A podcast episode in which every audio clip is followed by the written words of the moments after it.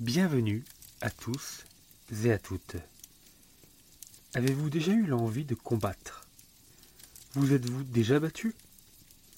Et pourquoi certains apprécient cela? Il est grand temps de parler d'une œuvre culte pour réfléchir justement à ces questions. Alors, asseyez-vous confortablement au coin du feu. C'est l'heure de Fight Club.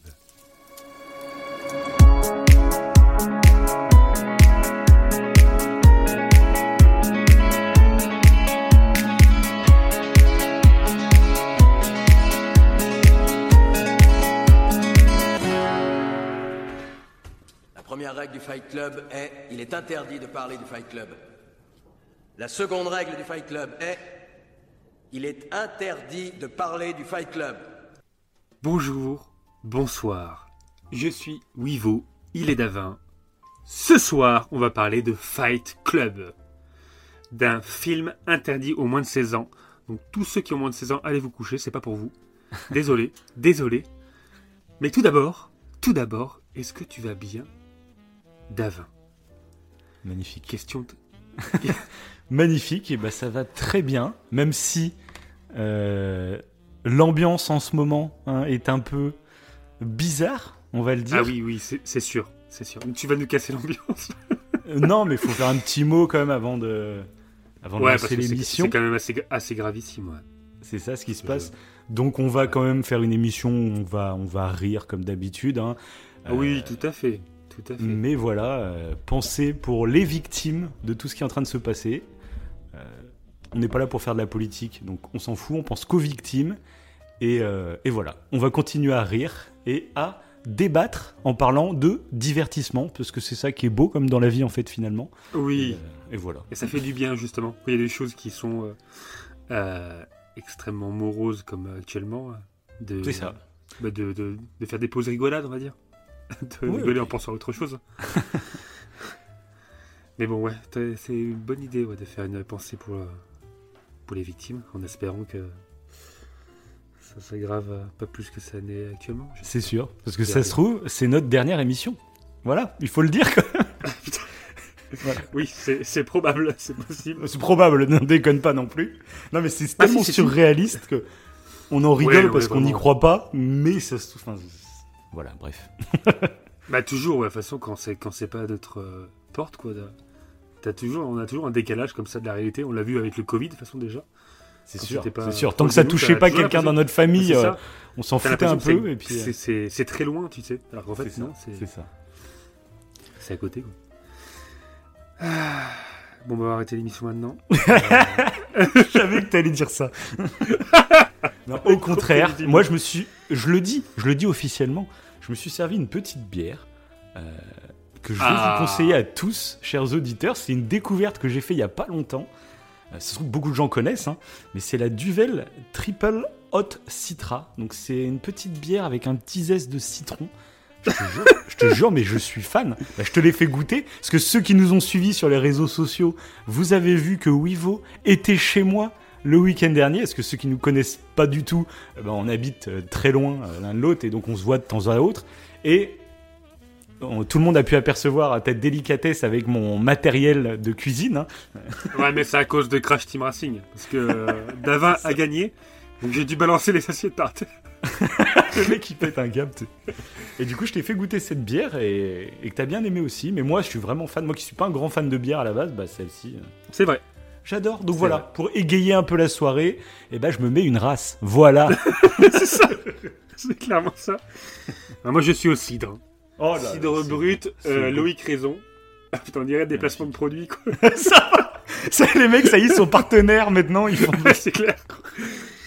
Ah, moi, ça me fait penser, tu vois, à Credibilis Podcast. Un podcast que. Ouais, ouais, tu m'en avais parlé que- de ça, ouais. Mm. Ouais, qui font pas mal d'histoires, que pour ceux qui aiment les histoires, bah, que je vous conseille, hein, ils sont, c'est c'est très sympathique. Là, ça fait un petit moment qu'ils n'ont pas fait d'émission, je crois. Mhm. Et oui, ils partagent euh, à chaque fois leur, euh, leur alcool qu'ils boivent euh, avant l'émission, quoi.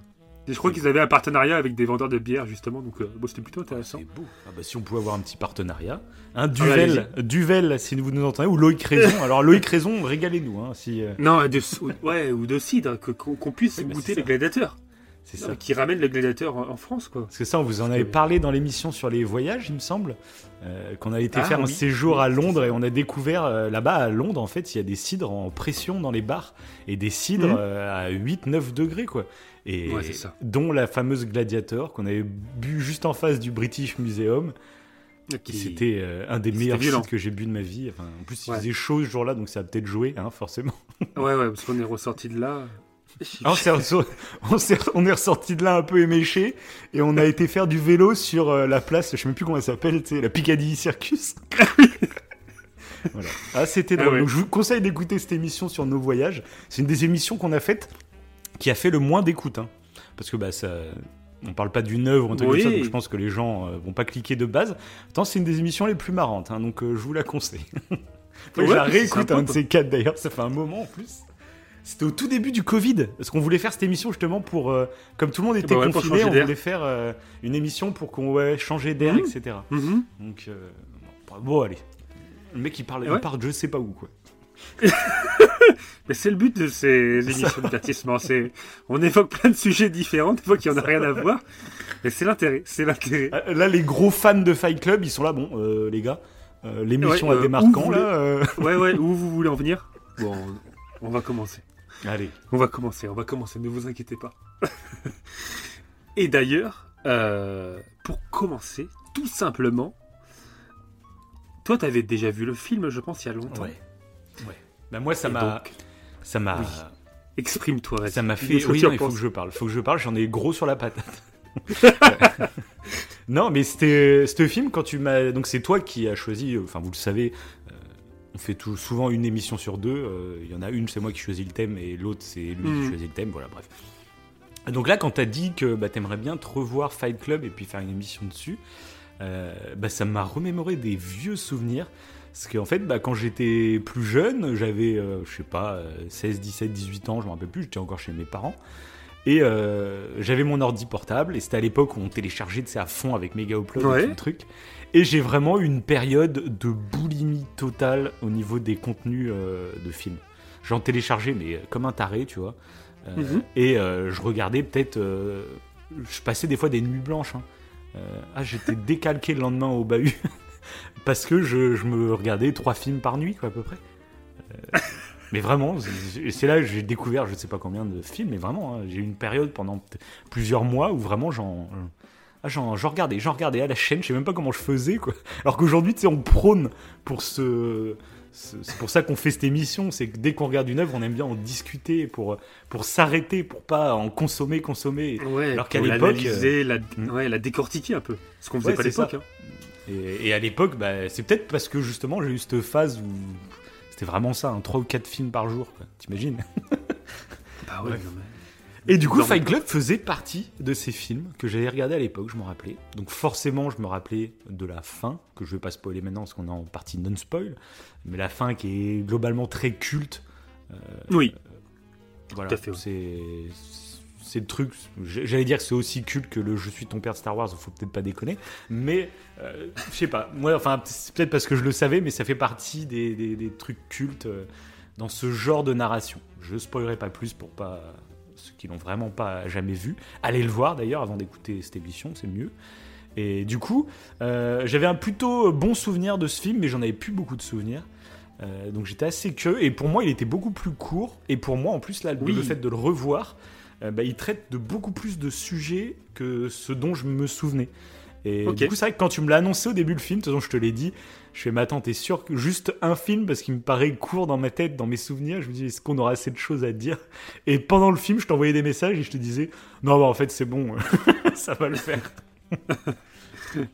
Donc voilà moi c'est un film que j'aime beaucoup euh, qui est super bien écrit, qui la Ouais. fin me le rend totalement culte, je trouve, parce que j'adore ce genre de narration.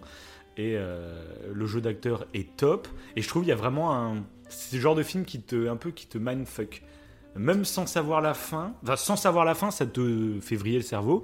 Mais là, en sachant la fin, euh, et ben il y a quand même cette partie où on reviendra plus tard en détail là-dessus. Il y a quand même eu cette partie où je commençais à me dire attends, on, en- on est où euh, Qu'est-ce qui se passe exactement, tu vois? Donc, euh, donc Ouais, l'écriture est top. c'est ça.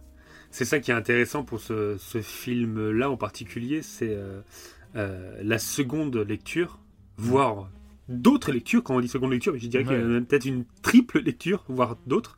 C'est qu'une fois qu'on a vu le film et qu'on a eu la fin, euh, qui est donc particulière pour ceux qui connaissent pas, et bah euh, tu revois le film d'une autre manière. Euh, et je trouve ça génial. Et après, il y a plein de films comme ça. hein.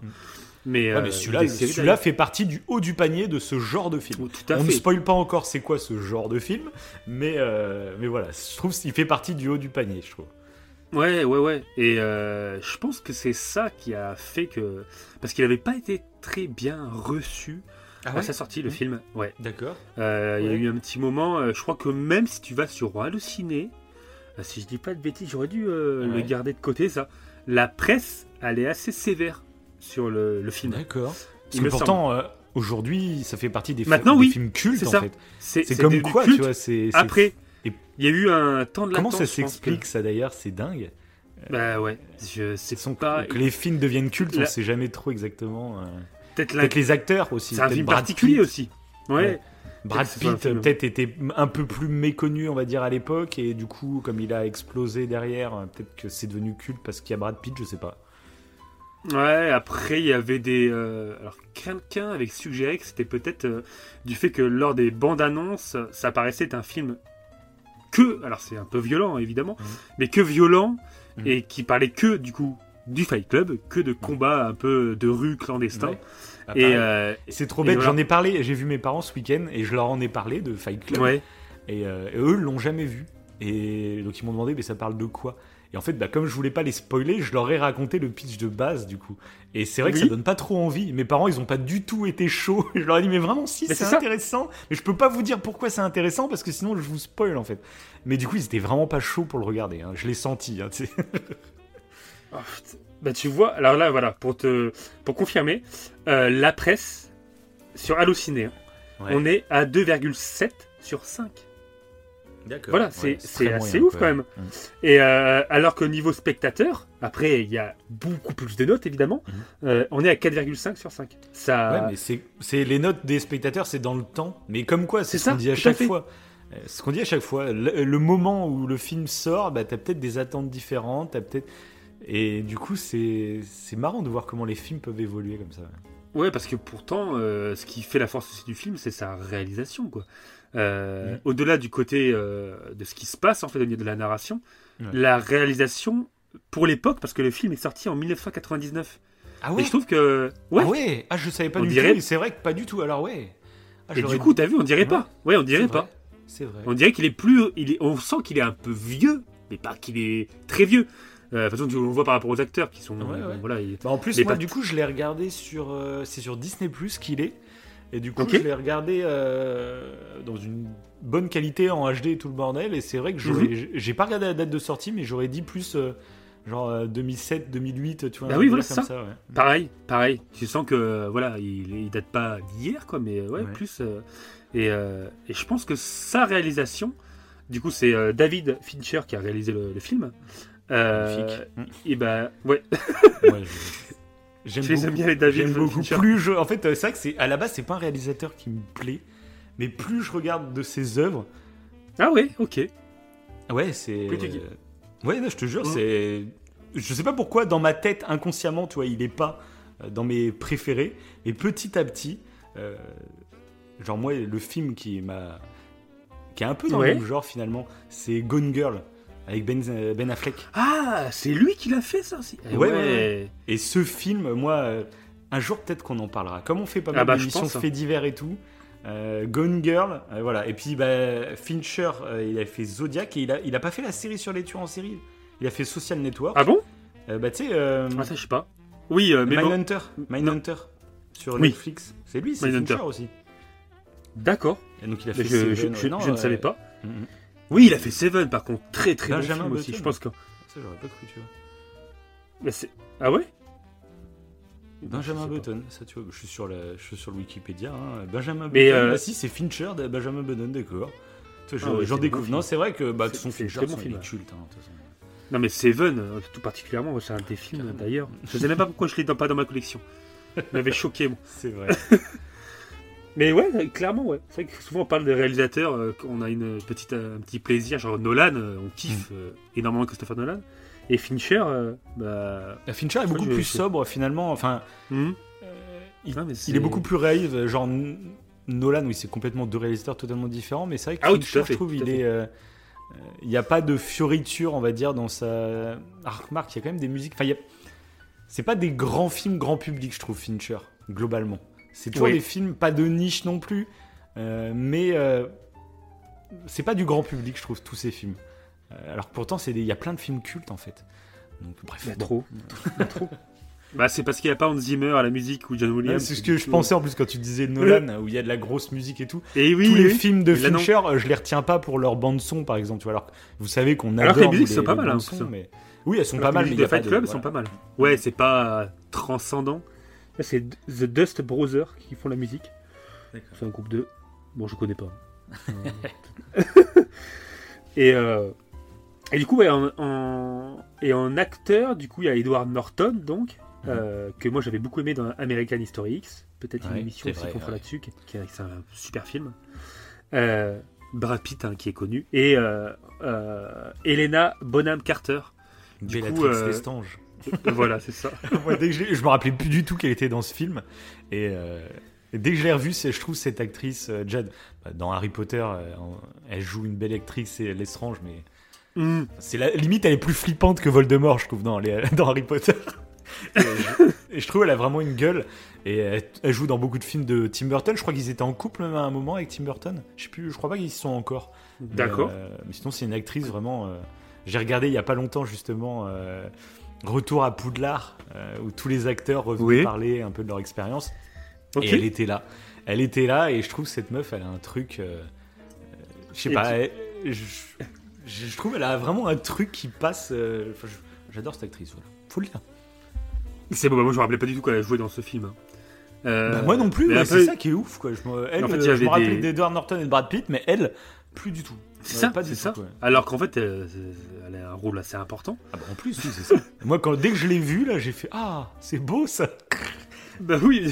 bah, surtout que ouais, le film, euh, il dure 2h20 et je pense tout comme toi, j'avais des fragments, Ouais. des combats, hein, ce qui fait la, la, la, la- comment dire, pas la force du film, mais euh, c'est un peu la, la, mascotte du film, quoi. C'est les combats euh, clandestins. Et, euh, et le fameux cliffhanger quand tu, quand tu regardes. euh, Oh, Bah, on n'est pas encore en spoil. hein. C'est vrai, j'ai j'ai laissé un petit Mais indice. on pourrait peut-être y passer quand même en partie spoil. Ah, pas encore. pas Fais encore. juste le petit résumé pour vraiment Oui, un ceux petit qui l'ont jamais vu. euh, Après, Et euh, pour- il faut aller le voir de toute façon. Ah oui, il faut le voir. Oui, clairement, oui. De toute façon, à chaque fois, on le dit hein, pour nos émissions, euh, euh, c'est mieux Oui. de de regarder Non, le film euh, avant. il y a plein, il y a plein d'émissions, mais pas du tout dans l'actualité, et du coup, euh, plus Oui. des films. Nos émissions, vaut mieux les écouter en ayant vu les œuvres, etc. Parce que Toujours, ouais. C'est mieux. C'est un, petit conseil, un petit conseil d'amis Voilà. hein, qu'on vous donne là. le conseil au Ah, coin du c'est- feu. Ah, le conseil au coin du feu. Et aussi, d'ailleurs, si euh, vous appréciez nos émissions, n'hésitez pas à faire des pouces bleus, euh, laisser des étoiles, voilà. Et je le Et redirai à la fin de l'émission. et les ça. commentaires. Mais je le redirai nous, à ça la nous fin aussi aide. pour être sûr. Vraiment, ça nous aide. euh, Ah, puis ça fait comment, énormément les plaisir. algorithmes, tout ça, et puis ça nous fait plaisir. Surtout, c'est ça en fait. Ouais, nous ouais, aider, c'est les mecs, on a, on a absolument aucun projet de... derrière, Bah, si, mais ça nous aide, ouvert non, un- ça nous aide, euh, ça nous, ça nous fait plaisir. Voilà, c'est- tout. Parce qu'on a plusieurs comptes, on a plusieurs comptes euh, Tipeee, euh, voilà. On est à peu près à 200 000 euros là, actuellement, mais bon, on a besoin encore plus d'argent pour, pour les émissions, pour vivre. Non mais voilà, ouais, c'est toujours euh, agréable de d'avoir des retours, voilà, qu'ils soient positifs ou pas, hein, d'avoir des retours. Bref, et d'ailleurs, est-ce que tu savais, euh, est-ce que vous saviez euh, que ce film était tiré d'un roman? Moi, je ne le savais pas. Ah non, non. Voilà, c'est tiré d'un roman euh, réalisé par Chuck Palahniuk. Chuck Norris, un truc grosse Chuck. Norris, bah, c'est pour ça. C'est après Walker Texas Ranger, le mec a décidé de faire. non, Chuck Palahniuk. Alors, je ne sais pas si je le dis très bien le, le nom. Un roman qui est sorti en 1996 et euh, il a été très content euh, de son de cette adap- adaptation cinématographique euh, parce que c'est clairement, je dirais pas très portrait parce qu'évidemment c'est un film, donc comme à chaque fois les adaptations de films, d'un livre, etc., bah, ça, Mm. ça réduit vachement, ça- ça- c'est beaucoup moins développé, on va dire. Ouais. Mais c'est très, c'est une très belle adaptation selon lui. Et il a même sorti un truc qui euh, donne des indices un peu sur le film. mais Bon, il a dit nous sommes des êtres physiques qui avons oublié le plaisir de l'animalité. Nous étouffons à l'intérieur d'un monde virtuel et nous, et nous ignorons nos propres capacités de survie. Il a dit ça pour dire qu'il avait adoré le film. C'était sa réponse. Mais c'est en rapport au film. Mhm. Voilà, et donc euh, on va pouvoir commencer un peu en partie spoil. hein. Je vais faire le résumé euh, du film et comme ça on pourra se lâcher et de parler de ce, de ce truc qu'on garde. Euh, ah si, si, si, un dernier truc avant. Parce que, en fait, moi, avant euh, de voir le film et avant de rentrer dans la partie spoil, euh, moi, si j'avais commencé à regarder euh, ce film-là, mais à l'époque, hein, quand j'étais plus jeune. euh, Ah oui, bah, tu nous as pas raconté ta, ta backstory Ouais, avec le film. mon approche euh, du film, ouais. C'est ça. Et, euh, et du coup, ouais, c'était.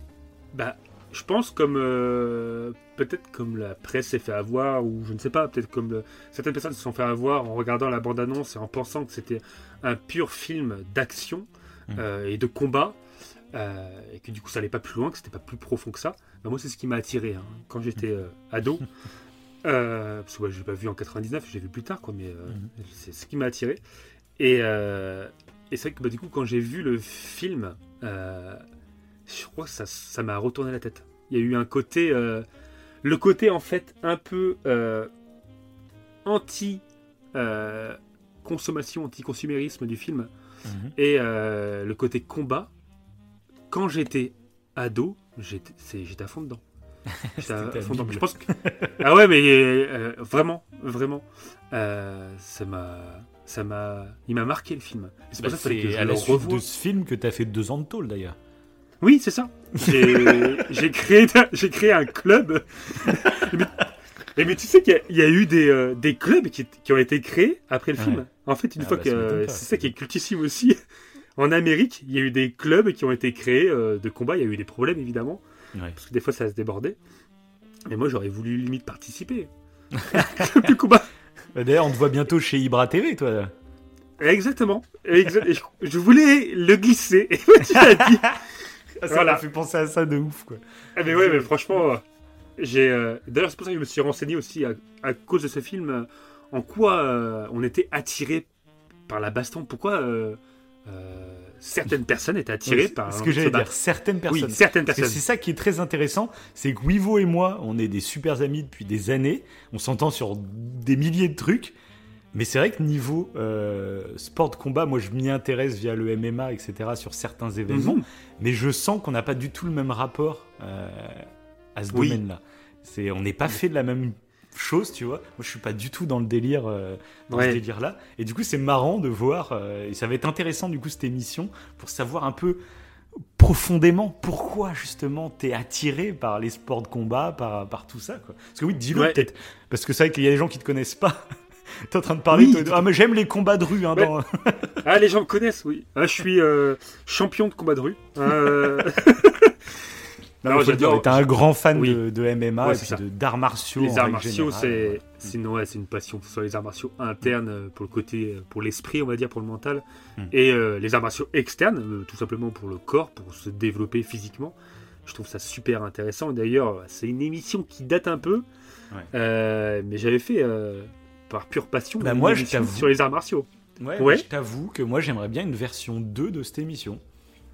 T'as tellement Ah ouais de trucs à dire. Euh, Oui, parce qu'il y y j'avais noté des nouveaux trucs. Bah, Et voilà. ben oui, mais j'en avais noté de côté en plus, mais je savais pas si. euh, Ah bah Est-ce si, que je jure, reprends C'était au- à nos tout débuts, ça. C'était une des toutes premières émissions. Tu nous avais ça. fait un cours sur les arts martiaux, sur le self-défense, etc. Euh, à l'époque, moi, je me rappelle que j'avais été impressionné parce qu'on débutait juste les munitions et le mec, il nous Ouais, sort un exposé. euh, Alors là, je pense que tu as évolué en plus. En... Ça va faire trois Ouais, ans. je- ça- T'as évolué au niveau euh, euh, ta façon de t'exprimer et tout. Donc je serais vraiment curieux d'avoir une version 2 où tu nous rapprends des. T'orientes l'émission, je ne sais pas comment, mais. euh, tu nous redonnes des pas. conseils, etc. Ça sera une émission de niche qui est pas, pas forcément le truc le plus écouté, etc. Mais tant Mhm. pis. Sur Non, notre mais podcast, hein, c'est ça. Notre podcast, Moi, hein, j'adore ça. euh, Oui, oui. Mais en plus, il y a des... vu que les arts martiaux, euh, c'est sans cesse en train d'évoluer, euh, ils en ont plus, sûrement eu des nouveaux trucs. Parce qu'on a failli vous faire une grosse émission MMA après le match Nganou euh, contre. Gann. Mais du Ouais. coup, voilà, si Bah ouais. Gann avait gagné, je pense qu'on aurait fait une émission et du coup, on- bah, Ouais, on l'a évoqué rapidement, mais bon. c'est ça. Mais, mais du coup, ouais. euh, euh, et euh, donc, ouais, je pense que peut-être, ouais, tu me donnes envie là. Tu me donnes envie de, envie de faire une Carrément. émission là-dessus. Pourquoi pas? que, ça dans les, dans les semaines qui viennent et puis on verra. Quoi. Ouais. Ouais, parce qu'on avait parlé du coup des arts martiaux internes, donc tout ce qui est euh, euh, méditation, on va dire yoga, ça fa- fait un petit peu penser à ça. Mhm. Les arts martiaux externes et la self-défense qui est un petit peu différent. Et là, les combats de rue, ça se rapproche un peu de la self-défense presque. C'est un peu entre les deux, euh, les combats de rue qu'on voit dans Fight Club. Mhm. Mais du coup, moi, j'ai toujours été euh, attiré par ça. Ça, c'est vrai, même Mhm. euh, plus jeune, attiré par la, la bagarre. Yeah, yeah. La bagarre Ouais, un petit peu. euh, ouais, attiré par ça. Attiré Mais par, toi, par contre, faut le dire combats. aussi, c'est t'es attiré dans un cadre bah, dans Voilà. cadré. Genre moi, je te Et ouais. connais depuis qu'on est ado.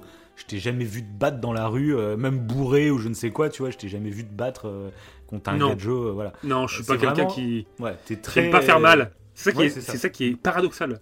Ouais, mais c'est ça qui est intéressant à dire pour expliquer. Euh, parce que de- si on te connaît pas et tu dis des trucs comme ça, Oui, on a tout à fait. que T'es, t'es le vieux gars qui cherche Ah oui, la merde en fin de soirée, tu sais. euh, euh, alors pas du tout. Moi vraiment, clair, je le connais. tout, euh, on, a, on a fait nos pires soirées ensemble en plus, hein, euh, quand on était ado et tout. Donc je le connais. Je l'ai jamais vu se battre avec quelqu'un ou quoi. Bon, t'as failli me tuer par contre. Je sais pas si tu te rappelles. si tu t'en rappelles. Oui, j'ai failli On était en cours de sport à l'époque. On était au lycée. Et on faisait, on faisait quoi en plus? C'était quoi comme sport? C'était de la lutte ou pas? Parce qu'on était sur des matelas, pas du je me rappelle. mais- euh, Non, c'était Non, quoi? On faisait des étirements, on faisait de la muscu. Ouais, peut-être. Il y avait la muscu, il y avait les trucs de muscu à côté. On faisait les étirements et puis d'un coup, d'un coup, on a commencé à se battre pour rire. Sauf que ce gros taré là, euh, il est, lui, euh, lui, il aime le combat, donc faut qu'il montre qu'il est bon, quoi. Et le mec, il m'avait chopé par la tête et il m'avait fait une prise, je sais pas quoi, il m'avait retourné et j'étais ratterri sur la tête. Mais ma tête, je te jure, à la, j'ai à la limite fait un angle droit, quoi. J'ai le coup du lapin, le mec, il allait me tuer. euh, Je me rappelle de la scène, j'ai l'impression qu'on est en l'air tous les deux et j'ai ta tête entre mes bras. le vieux catcheur. Mec qui se prend trop pour un catcheur. Mais j'aurais trop kiffé faire du catch. J'ai kiffé. Ça va. Je sais plus Ah, mais ce jour-là, vraiment, Eh, ma putain. tête, je sais même pas, j'ai même pas eu mal, dit rien, mais putain. attends, ma tête, elle a tapé dans un angle. Je, je mec qui aurait pu me tuer, quoi. Bah, je veux, ouais. Oui, pour, ça c'est vrai, je me, suis, je me suis battu une seule fois. Une seule fois. dans. euh, C'était au collège, hein, ça date. hein. Ouais. C'était quelqu'un qui m'embêtait. euh, tu pourras raconter tes, tes, tes combats, si tu veux, toi aussi. Moi, C'est Fight. Club, hein. j'ai- Ah oui, moi, pour le coup, euh, j'ai Ah, jamais, jamais de cherché combat la merde, on m'a jamais cherché la merde, donc j'ai jamais eu à me battre. Ok. Oui. J'ai- Ah bah, c'est. il y a Oui, t'es pas le seul. Tant mieux d'ailleurs. oui, c'est clair. Tant mieux. C'est ce que dirait Hitman, hein, c'est le meilleur des conflits. Non, mais en c'est- plus, oui, c'est que j'ai jamais eu, peut j'allais dire faire. l'opportunité. Ouais, je me Ah suis bah, jamais c'est retrouvé Fight dans la Club. situation où j'ai eu besoin de me battre. Ou... Donc, tant mieux. hein. Ouais. Moi, je suis pas du tout pour. euh, Bah oui, tout à conflit, fait, surtout tout à dans fait. ce genre de combat. Oui, ben, c'est pour ça, euh, là, euh, moi au collège, et c'est pour dire, ça représente bien en fait ce que tu dis là. Euh, ça m'est arrivé une fois. Un gars qui, euh, qui m'embêtait, euh, c'est une connaissance, on va dire. Mhm. Il était pas dans ma classe, mais on- il était du même âge que moi, je crois. Et il m'embêtait, alors je sais plus pourquoi. Et je lui disais de se calmer et il continuait. Donc je sais plus vraiment pourquoi c'était euh, Oui. l'élément euh, déclencheur. De gamin, raison. Ouais. Ouais, truc de gamin. Et il était sur un. On était sur. Il y avait comme un. Un, un banc, mais en forme de rond-point. C'était un banc, mais en rond, en fait, un peu Ouais, chelou. ouais. Et lui, il était euh, euh, debout sur ce rond. Et je crois qu'il continuait. Qu'est-ce qu'il- Il continuait à, à, à, me- à m'emmerder, entre guillemets. Et du coup, je sais pas ce qui m'a pris. Ah, j'ai fait le Khabib. Ah, je l'ai le tué. Khabib. Je l'ai tué. Je l'ai tué les dents contre le bitume. C'est fini. Non, j'ai pris ses jambes en fait et, euh, et je l'ai poussé, j'ai poussé avec ma tête. J'ai pris ses jambes. euh, pour- j'ai fait un, je sais pas ce que j'ai fait, un, un double leg. euh, bon, bref, je l'ai fait tomber en arrière. Ouais. Et euh, mais j'étais vraiment énervé parce que du coup, euh, j'ai commencé à grimper sur le banc. Genre, je voulais continuer à le frapper. hein. Je sais plus ce qui m'est arrivé. Et euh, sauf que euh, il- je pense qu'il a eu peur. Il a senti que ça partait un peu en, en cacahuète, pour être poli. Et il m'a donné un coup de pied en pleine tête. Mais violent, hein. Parce que euh, ma dent, euh, je sais pas si tu te rappelles, le vieux bagarreur. Je sais pas si tu te rappelles, j'avais une dent qui était un peu noire. Je sais pas si tu te rappelles de ça. Ouais, une dent qui pas. était dévitalisée. Ça te Ouais. dit rien? Et en fait, cette dent, euh, bah, c'est lui qui me l'avait pété. Sauf qu'elle elle est jamais, elle, elle est pas tombée. En fait, Ah elle s'est déplacée un tout petit peu. Et, euh, et après, bah, au fur et à mesure du temps, bah, elle est pas tombée, elle est restée. Sauf Ouais. qu'elle a réussi à se ressouder un peu, mais elle était, euh, elle était plus nerf, elle s'est dévitalisée. Et euh, du coup, elle a noirci. Ok. Donc après, bah, je suis allé voir un dentiste pour changer ça, parce que ça faisait vraiment le... Ah, le bagarreur, hein, le mec a des dents pétées, ou je sais pas quoi. Et c'est à cause de lui. C'est à cause de lui. Dédicace Ok. à toi, hein, si un jour... euh, Mais tu Et l'as sauf séché que- après, après le coup dans voilà, bah, c'est ça. Oui, bah c'est ça. En fait, quand il m'a donné le coup, là, ça m'a tellement énervé que bah, je suis bah, monté pars, sur après, lui et j'ai, euh, en fait, avec ma main gauche, je lui tenais le coup et ma main droite, je m'apprêtais à- à le frapper en plein visage. et sauf quand il m'a regardé, dans son regard, j'ai vu. eu euh, peur. ah oui, j'ai vu, euh, j'ai vu la peur en lui. et quand j'ai vu ça, je me suis arrêté en fait. Je Ouais. l'ai regardé, il m'a regardé et je l'ai lâché et puis c'était la fin du combat. Voilà, j'ai pas osé le frapper. C'est beau. Mais j'ai pas osé le frapper parce que j'ai vu que c'était ça, c'était terminé, ça servait à rien de Ouais. continuer, tu vois. Et ça m'a marqué cette, euh, cette ce moment, tu vois. Mais du coup, ça voilà, ça représente bien ça. Moi, je j'aime bien la la baston, on va dire, mais pas du tout faire mal à l'autre euh, Mhm. dans un cadre. Voilà, j'aime bien. C'est plus, je crois que c'est purement de l'ego. En fait, c'est pour te- se tester. Mhm. C'est pas du tout pour faire du mal à autrui. Ça m'intéresse pas du tout. Pas comme certains le font, euh, vont se battre. Ouais, mais moi, rue. par exemple, euh, je t'avoue que donc, je suis moins fan que toi de MMA, de tout ça. Mais par Mhm. contre, je dois avouer, euh, bah là, tu vois, on s'était pas mal chauffé sur Nganou contre. Euh, J'aime le côté très dramatique que prennent les combats.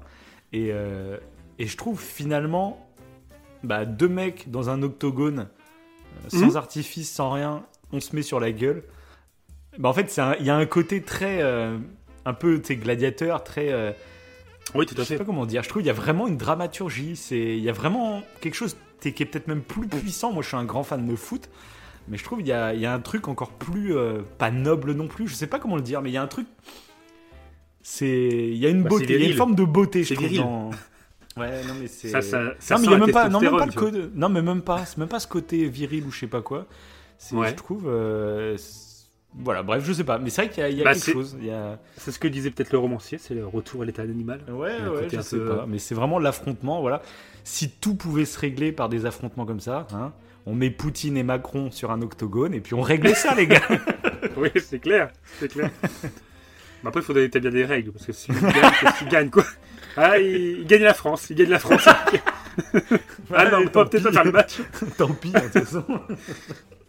Tout on aurait, on aurait Nganou, Nganou, président de la France. Oui, voilà, il faut élire un bon combattant. Oui, ou c'est ça, ouais. chaque président, il élit un combattant. non, mais bon. Bah, c'est un peu à ce que servent, en plus, c'est pour ça, on- il y a eu les J- Jeux Olympiques d'hiver il y a pas longtemps, et même toutes les Mhm. cérémonies sportives, etc., c'est des, euh, des manières pour fraterniser, mais aussi un peu pour s'affronter euh, pacifiquement, tu vois. Tout à fait, ouais. Dans cette période très tendue, ça crée des liens. C'est vrai qu'il y en a plein qui se disent, euh, par exemple, quand il y a eu Paris, tu vois, 2024 pour les JO, il y en a plein qui disaient, Ah, ça nous coûter un fric monstre, etc., blablabla. Mais je trouve que c'est tellement important de maintenir des liens entre les pays comme ça, pour qu'on ait tous conscience quand même de vivre sur la même planète, etc., et qu'on, pour la communication, Oui. tout comme ça, bon, est-ce que ça, est-ce que vraiment ça va fonctionner? J'espère, mais.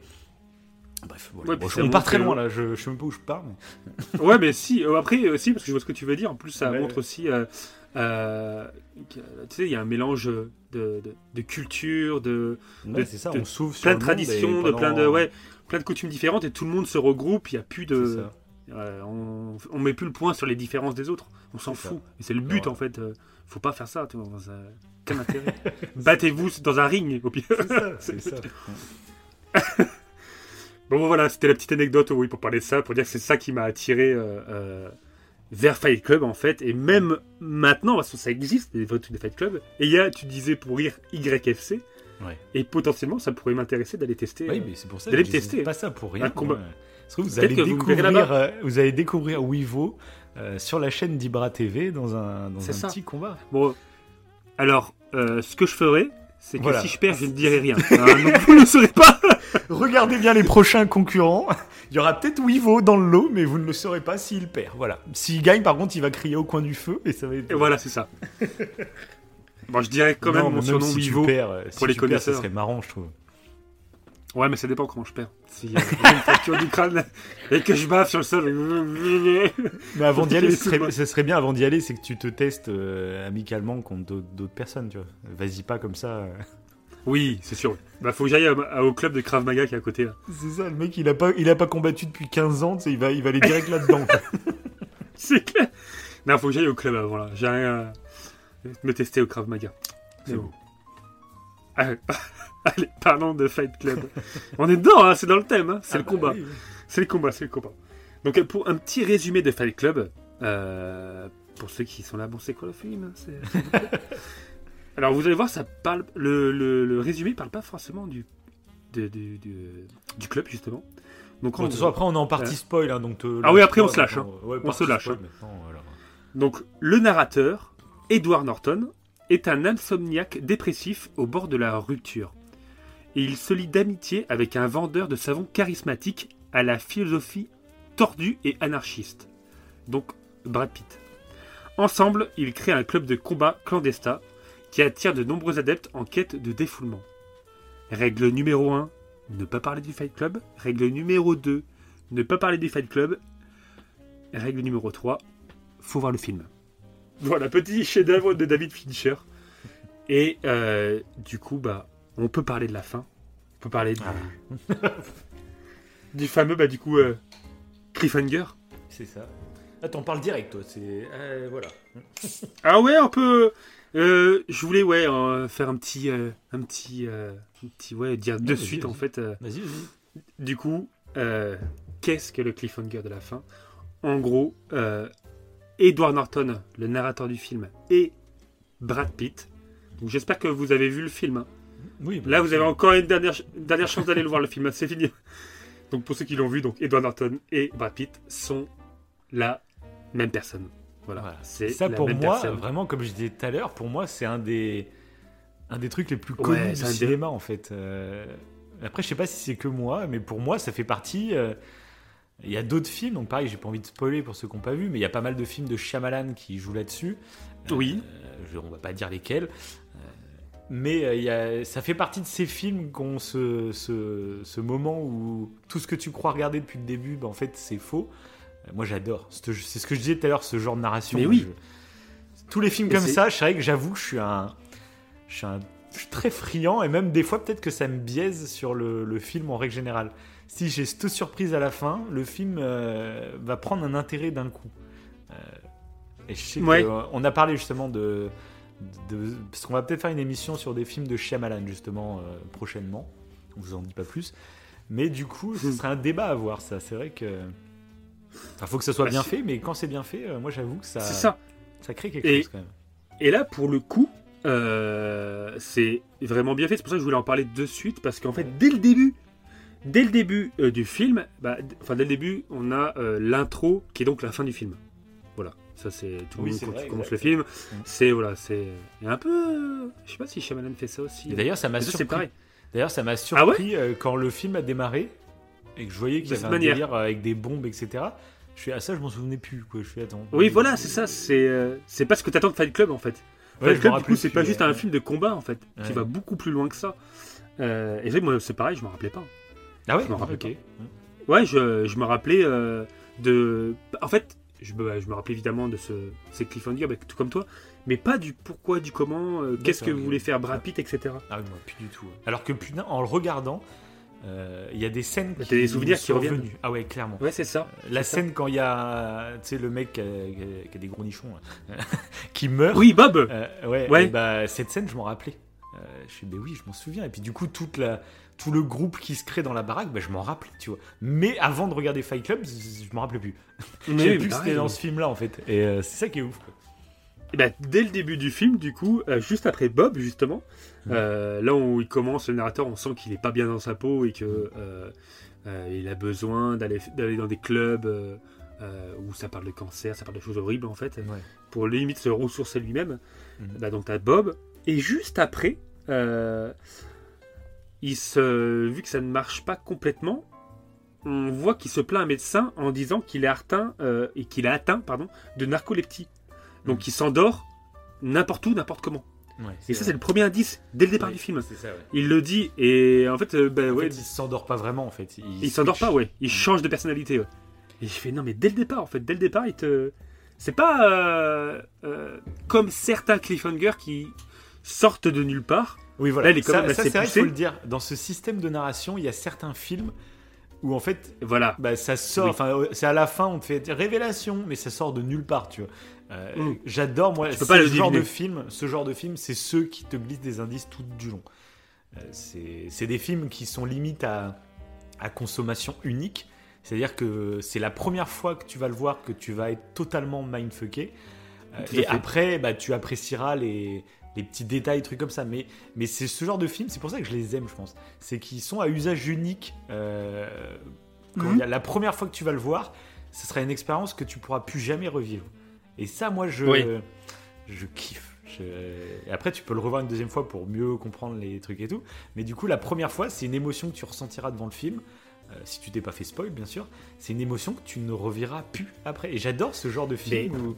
Voilà. Bah oui, oui. Et je me demande d'ailleurs si, justement, parce que moi je me pose la question, si ça m'est pas arrivé d'ailleurs, c'est que la première fois que tu vois le film et que tu te fais mindfucker de cette manière, Ouais. t'as pas un petit, euh, un petit recul, tu sais, tu fais ah ouais, ah ouais, mais Ah, ça dépend films, nul. ouais, c'est vrai. ouais. Et je sais pas si je l'ai eu là. Est-ce que peut-être d'autres personnes l'ont eu Je et c'est pour ça qu'ils ont critiqué Ah, le film au début Ouais, ouais. Je sais pas. C'est vrai qu'on en avait parlé, je me rappelle plus dans quelle émission.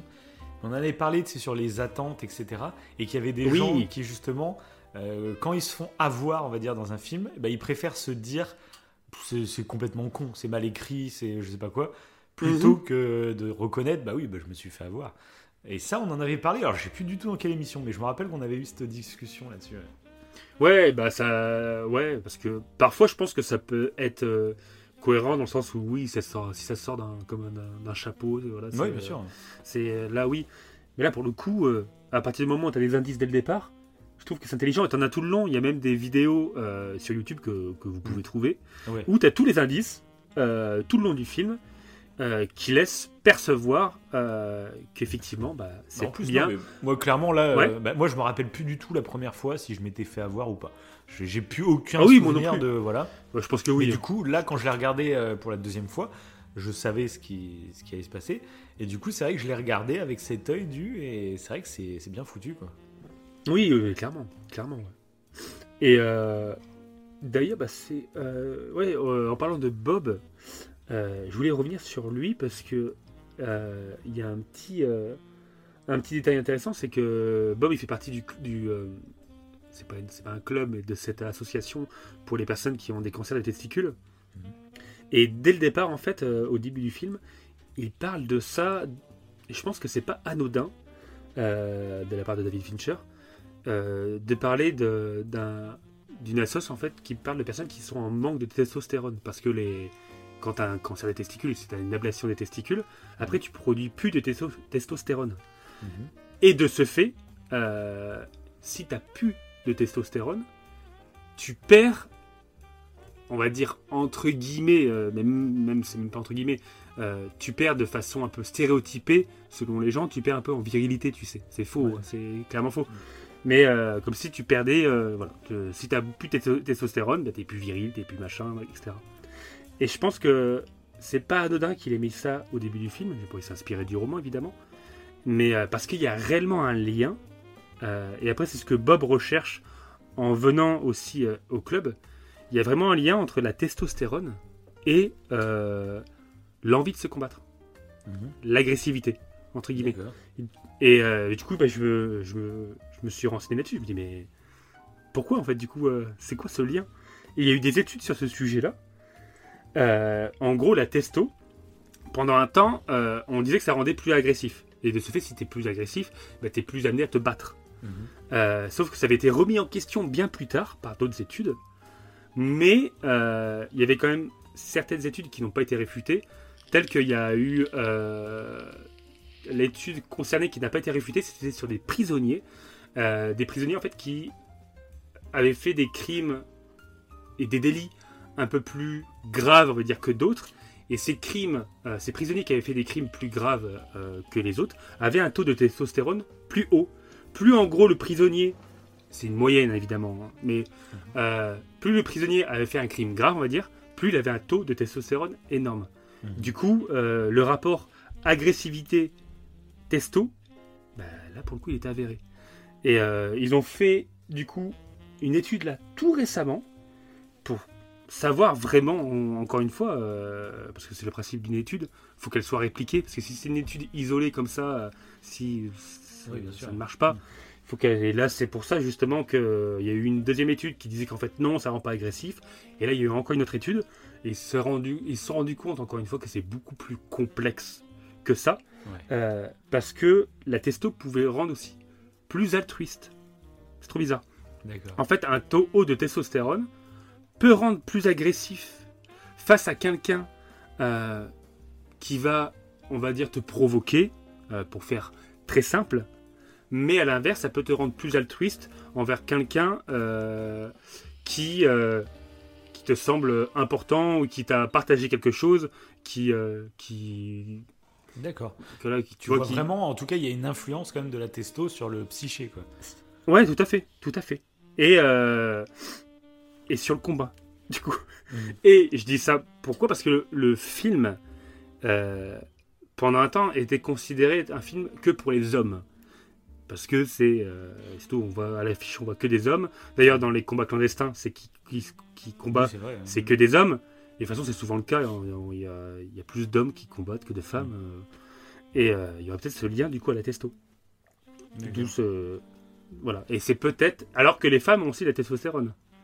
Faut le. Voilà. Les femmes ont de la testostérone, mais beaucoup moins que les hommes. D'accord. Voilà. Euh, et euh, quand un. Et en revenant à Bob, il a des. Il a des nichons, comme tu disais. Parce que je crois que ouais, les mecs étaient anciens bodybuilders. Et ils prenaient beaucoup de testo. Pour prendre aussi en masse musculaire. Mm. Parce que tu peux prendre en masse musculaire grâce à la testostérone. Et. euh, et sauf que une fois qu'il a arrêté la musculation, euh, en fait, ça, y a eu. euh, ça, c'est un pro- problème quand tu as un excès de testostérone, ça peut se transformer en oestrogène. Ce qui prenait, au fait, créer aussi l'oestrogène. Je crois même que c'est la créatine qui fait que ça augmente ton taux d'oestrogène pour les, les personnes bodybuildées, ce qui font qu'ils ont, ils ont comme des, bah, des mamelons qui poussent, quoi. Parce que l'oestrogène, c'est ce qui fait bah, les, les seins chez la femme. Donc il y a tout un rapport comme ça sur les hormones et c'est super intéressant en fait de, de se penser, de se pencher sur le sujet des hormones parce que ça, Ah bah ça, euh, on l'a vu, on l'avait vu pour le rien que pour l'amour, euh, le fait de tomber amoureux de quelqu'un, bah, les hormones jouent et ça peut modifier ton comportement. Euh, rien que fait, le fait de, de te parfumer euh, d'ocytocine, il me semble, euh, qui est une hormone euh, qui, te, qui pousse à, te, à câliner l'autre, euh, à- c'est une hormone un peu sociale, un peu qui te pousse à te rapprocher des autres et tout. Et bah, euh, ça permettait à certains séducteurs euh, de séduire plus facilement. Les séducteurs qui se parfumaient d'ocytocine séduisaient plus que ceux qui se parfument pas, qui se parfumaient pas d'ocytocine. Vous avez fait un test comme ça de grande ampleur, un effet placebo, etc., en double aveugle. Et c'est assez, euh, c'est assez intriguant et c'est ça qui pourrait expliquer, peut-être, c'est pas le seul facteur évidemment, c'est un facteur parmi tant d'autres. hein. C'est pas parce que tu as un taux de testostérone très haut que tu vas vouloir combattre. Mais ça pourrait expliquer potentiellement, en partie, euh, peut-être pourquoi euh, généralement euh, les hommes aiment se battre. Il y a un côté, euh, un besoin d'agressivité, de, de, de combattre, parce que la testostérone, si tu es plus altruiste, c'est par rapport au statut social. Il y a un lien par rapport au statut social. En fait, la testostérone nous, nous pousserait à performer au niveau de notre statut social. Et par exemple, dans un. euh, tu parlais des JO, en compétition, un haut taux de testostérone peut, et c'est ça, oui, c'est la dernière étude qui avait été intéressante, euh, elle te.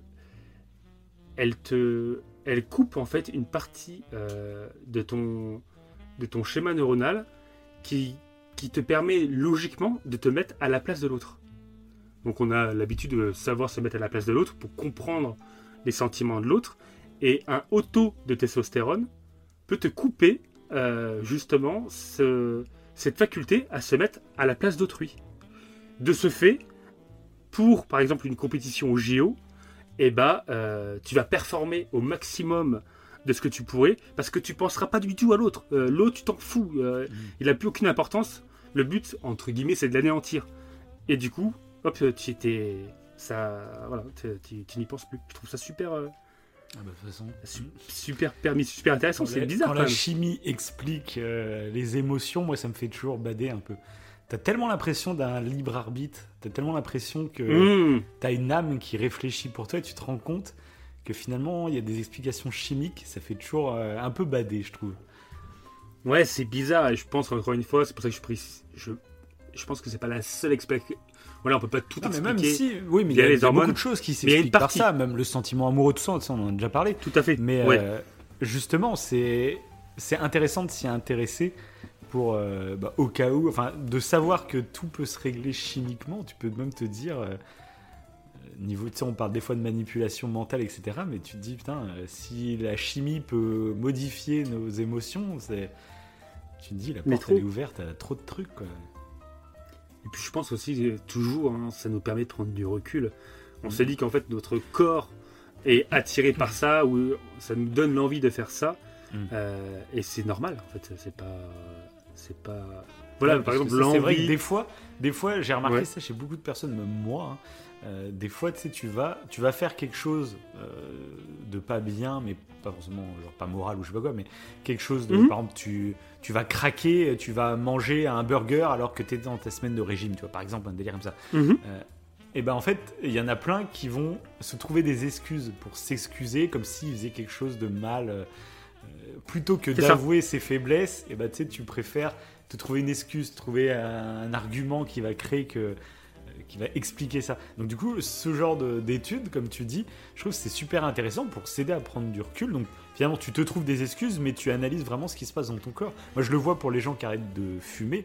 Moi, j'ai réussi à arrêter à fumer grâce à la cigarette électronique. Et ça, souvent, Mhm. j'en parle à des gens, justement, comme j'ai réussi à arrêter la clope. bah, quand je parle à des gens qui essayent d'arrêter les clopes, bah, tu sais, je- on partage, quoi. Et c'est vrai que j'ai remarqué qu'il y en a beaucoup qui, qui romantisment, enfin, qui... euh, oui, qui, Oui. qui rajoutent un côté romantique à leur euh, façon, enfin à leur clope. Ouais, Et c'est que rationalisé. Ouais, c'est que Mhm. des arguments fallacieux. Tu te dis en fait, non, c'est- c'était juste euh, accro à une drogue. Puis, mais non, je. J'aime bien ce petit moment où je vais dehors et puis que je me. Mais non, c'est que tu romantismes euh, ta. ta Bah, c'est ça, et on se rend même pas en fait. compte, en fait. C'est ça, c'est ça. Et on se rend même pas compte qu'on c'est une excuse qu'on s'est créée nous-mêmes et, et ça, nous ça. Paraît, ça nous paraît pertinent. le- Et moi, je sais que ça m'a aidé aussi ça. à arrêter de fumer, de, m- de prendre conscience, De prendre conscience, euh, de ouais. ce qui agissait euh, chimiquement dans mon corps quand je consommais fait, la ouais. nicotine. Ça m'a aidé en fait. Et, et des fois, euh, voilà. Bref, moi. Non, mais c'est ça. Ouais, mais on part un peu loin, t'allais dire. non, mais c'est si, c'est intéressant ce que tu dis parce que ça, fait penser à un autre truc. Euh, parce que souvent, moi, c'est la dopamine qui fait qu'on Ouais. est addict. Euh, là, à la cigarette, ou même à. Je sais plus dans quelle émission, je crois qu'on en a parlé euh, par rapport à la malbouffe. Ouais. Euh, et du coup, euh, c'est la dopamine qui va jouer là-dessus, vu que en fait, ça va nous récompenser. Circuit de la récompense, c'est ça. C'est le circuit de la récompense qui est très pernicieux. hein. Dès qu'on fait un truc euh, qui justement est pas forcément sain pour notre santé à long terme et qui est très bon à court terme, et ben c'est la dopamine qui euh, Ouais. cette hormone encore une fois. Enfin, c'est un neurotransmetteur, c'est pas c'est pas une hormone, mais qui se bah, qui va se s'enclencher. Du coup, ça nous fait du bien et on a envie de recommencer du coup. Ouais, ben D'ailleurs, en parlant de ça, pour des gens, euh, voilà, c'est un petit conseil, euh, c'est aller écouter l'émission Un bon moment, donc de Navo et de Can Kojandi, c'est un podcast hein, comme nous. Euh, l'émission avec Jérémy Ferrari que j'ai écouté il y, a, il y a trois semaines, je crois à peu près, euh, qui Ah, est on passionnant parce que. Jérémy Favori- Ferrari, du coup, euh, nous, c'est vraiment pas une émission marrante. hein. Euh, Jérémy Ferrari, c'est un comique, c'est un humoriste. Il- déjà, il traite des sujets un peu d'humour noir, mais là, c'est pas du tout une émission marrante. Il va nous parler parce qu'en fait, il, il a fait une tentative de suicide et il était dans un alcoolisme très profond il y a encore 2-3 ans. Et du coup, il s'en est sorti et il vient témoigner en fait dans cette émission. Et l'émission est passionnante. Parce qu'il justement, il explique. Toi, il faut vraiment que tu ailles l'écouter. hein, je te l'avais conseillé. Vraiment. Ouais. Euh, t'as vraiment de l'intérieur un alcoolique ce qu'il vit et Jérémy Ferrari a fait ce travail de, de prendre du recul sur ce qu'il avait. Euh, il a tout déromantisé justement et il a, il a très, très bien analysé, il raconte tout son parcours et l'émission est passionnante justement si vous aimez un peu ces sujets-là. L'émission, je crois, elle est même d'utilité publique euh, pour, euh, pour n'importe quelle addiction, hein, pas que, pas que l'alcool, mais pour plein d'autres trucs. Parce que ça fonctionne quasiment Mm. toujours de la même façon en plus. Ok. Ouais, mais carrément, ouais. Tu vois ça qui m'en avait parlé. euh, Mais oui, mais de toute façon, euh, je suis totalement d'accord là-dessus. C'est que à partir du moment où tu prends conscience, et lui, c'est ce qu'il explique, et du coup, je pense, de ce que tu m'avais dit, euh, que tu en prends conscience et que tu l'acceptes et que tu comprends que c'est une envie de ton corps, euh, mais que tu peux le combattre, c'est une grande avancée. Ah, Parce que ça, c'est purement en fait de la dissonance cognitive. Mm. Et, et l'exemple le plus pertinent, c'est un peu un conte, enfin pas un conte, mais euh, un, un petit, euh, un petit exemple qui est racolé à la disson- dissonance cognitive. C'est un renard en fait qui souhaite aller chercher des, euh, des cerises dans un cerisier, mais le, le cerisier est extrêmement haut.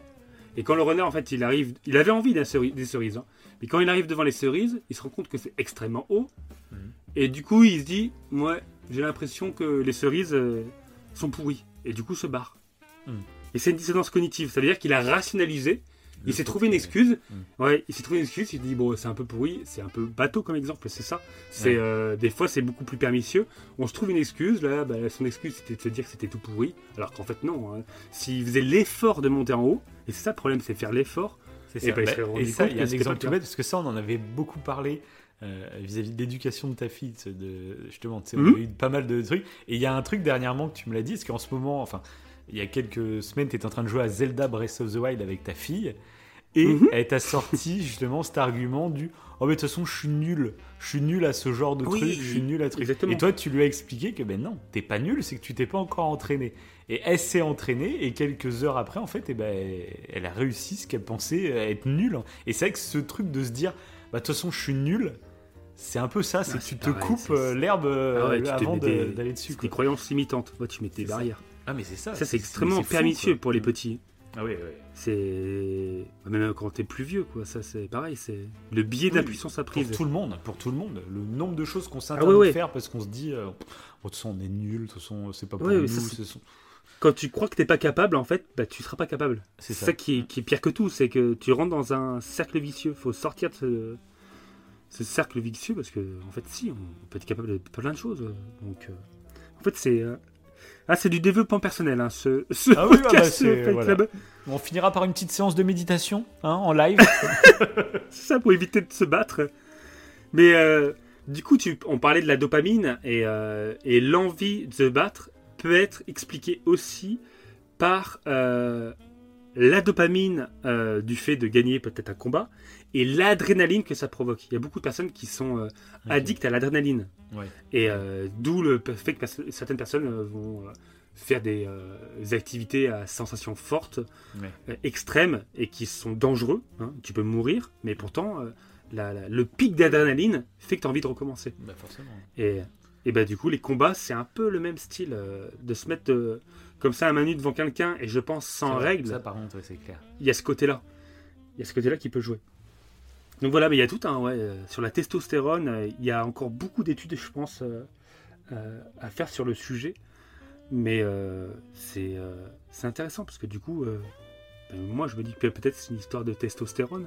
Pas que, je pense, mais d'adrénaline aussi. Parce que moi j'aime bien, tu vois, contrairement à toi, Mhm. t'es moins dans les. euh, euh, je sais pas, moi, j'aime bien les attractions euh, à sensation Ouais, c'est vrai aussi. Ouais. Ouais, Et toi, pas toi. Moi, et peut-être qu'il y a ce rapport à l'adrénaline. moi, non, mais moi, c'est pas que j'aime pas les, les manèges et tout, c'est qu'en fait, moi, j'ai un. Oui. Je sais pas si c'est un estomac Oui, sensible quoi, parce que j'en ai fait des attractions à sensation. Le problème, c'est qu'en fait, je j'ai le vomi qui monte direct, moi. Donc en fait, c'est ça, que- c'est ça que j'aime pas, c'est que bah je vomis, forcément, c'est c'est chiant.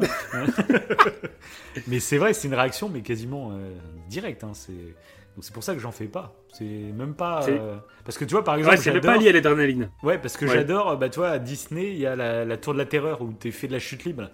Et C'est moi, vrai, la sensation de chute libre ne me fait pas vomir pour le coup. Et du coup, c'est mon attraction préférée de Disney. Alors que je sais que, par exemple, mon père qui a le vertige et tout, il sera incapable de la faire, cette attraction-là. Et moi, bah, tu vois, j'ai pas cette peur d'aller la faire parce que, justement, au contraire, tu vois. Donc, moi, voilà, c'est plus de. Au niveau des attractions, c'est plus vraiment, je sais pas pourquoi. Ça me fait vomir. Mm. direct. C'est chiant. hein. Moi, dès qu'il y a un looping, C'est bah, parce que je peux, j'avais fait des montagnes russes où il n'y a pas de looping. bah oui. Euh, j'avais même fait un truc, euh, je sais plus, je crois que c'est en Espagne. C'est un truc gallo-romain. euh, c'est Terra Mythica, je crois. que Ok. Et euh, ok. et t'as plusieurs montagnes russes et il y en a une en fait où il y a aucun looping. Mais par contre, tu passes de 0 à 150 en une seconde, tu vois. Et après, t'es sur un vieux truc, t'as l'impression que c'est pas solide, etc. Et ça va super vite. Et ça s'est très bien passé, tu vois. Mais derrière, j'avais pris la confiance et j'avais fait un truc où t'es accroché par le haut et t'as les pieds dans le vide. Et là, t'as 36 vrilles, 40 loopings.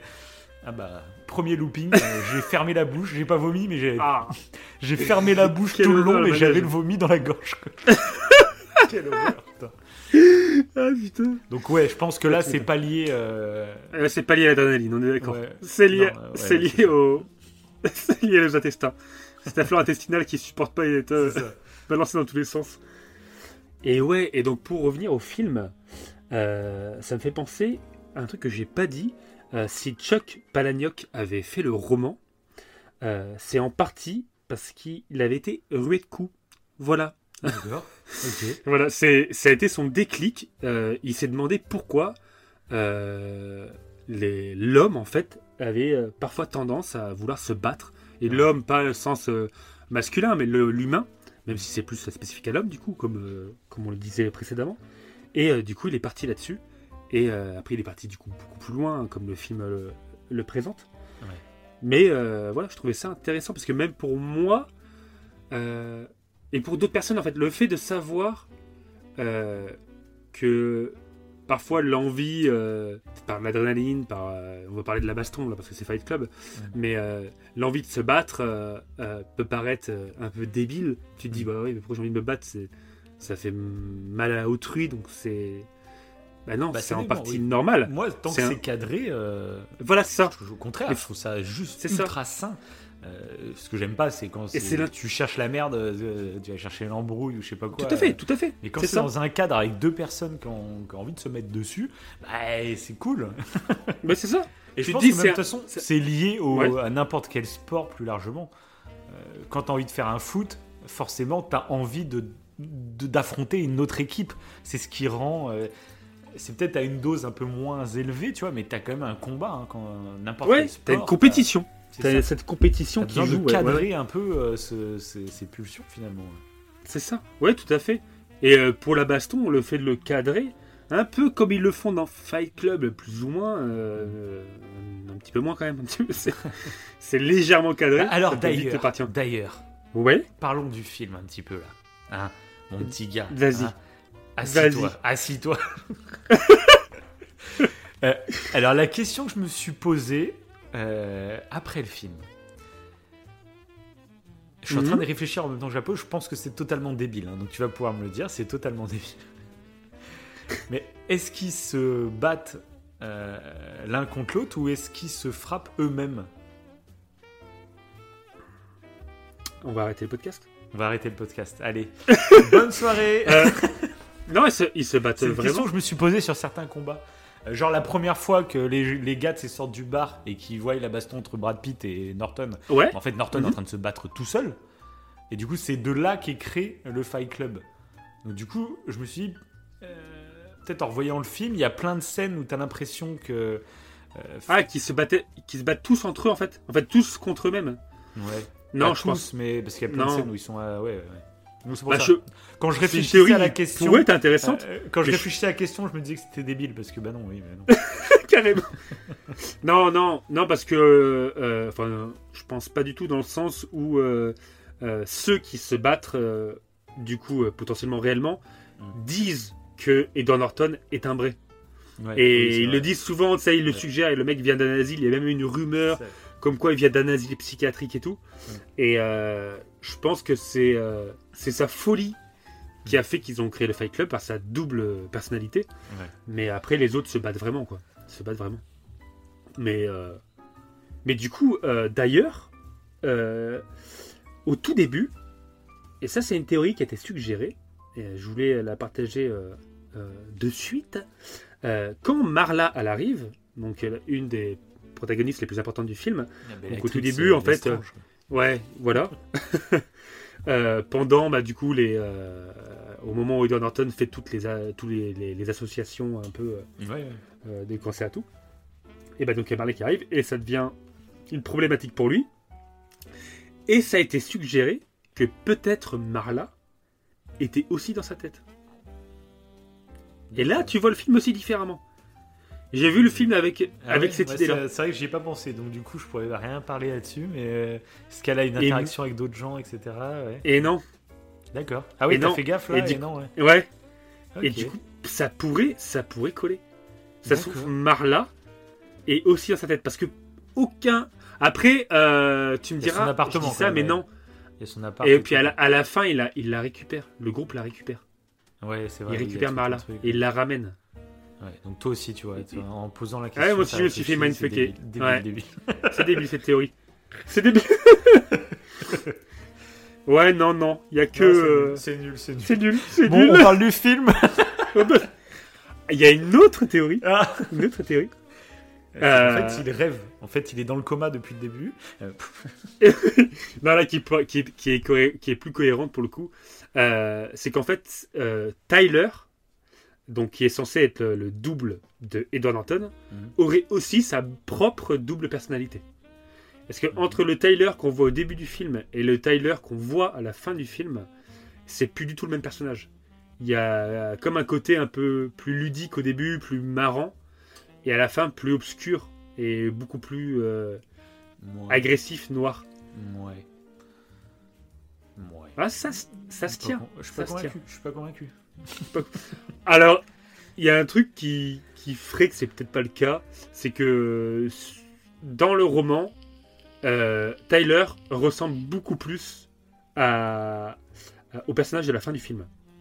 Euh, voilà, il est beaucoup plus obscur.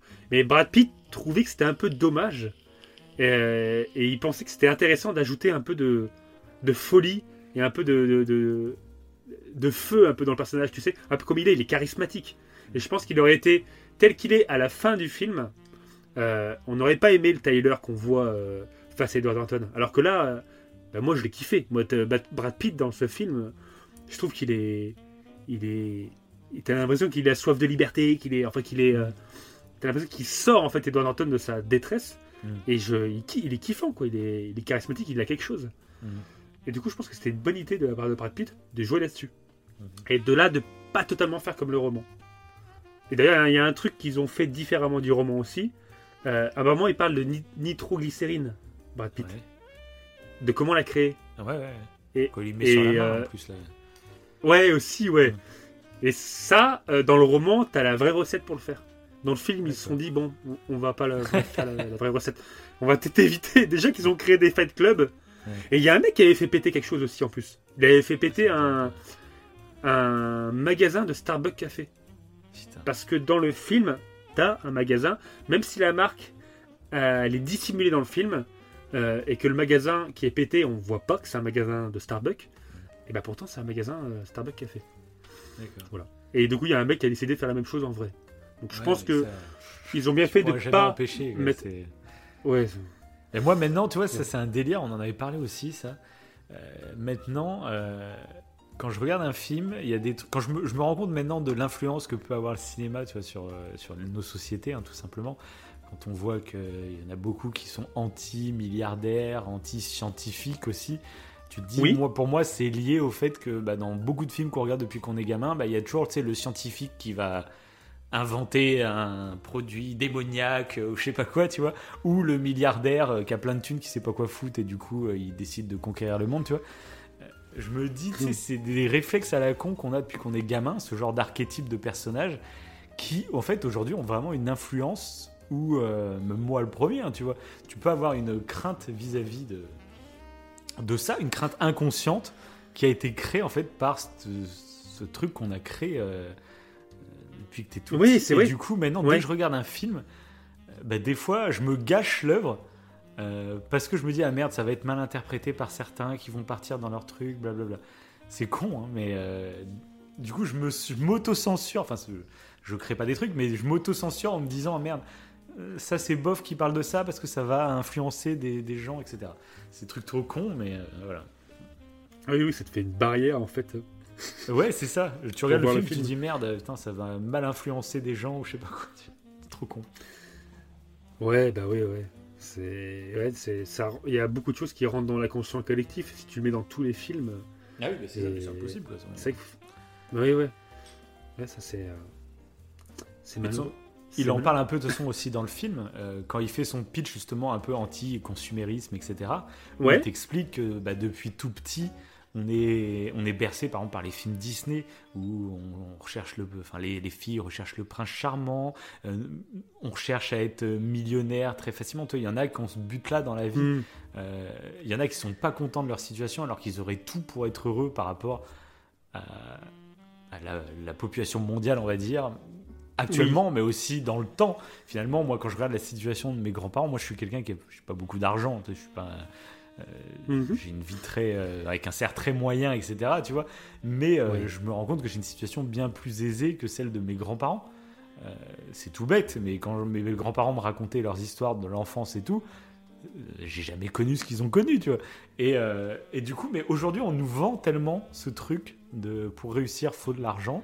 Puis on te promet C'est un peu l'American de... Dream, un peu. Ouais, mais c'est ça. Un peu, c'est un peu ce délire-là, ouais. Et il y a des gens qui, au lieu d'apprendre à vivre avec ce qu'ils ont, et ben, ils en veulent toujours un peu plus. Ils ont l'impression qu'ils seront jamais satisfaits tant qu'ils n'ont pas euh, le dernier truc à la mode, la dernière télé, la dernière voiture, la je ne sais quoi, tu vois.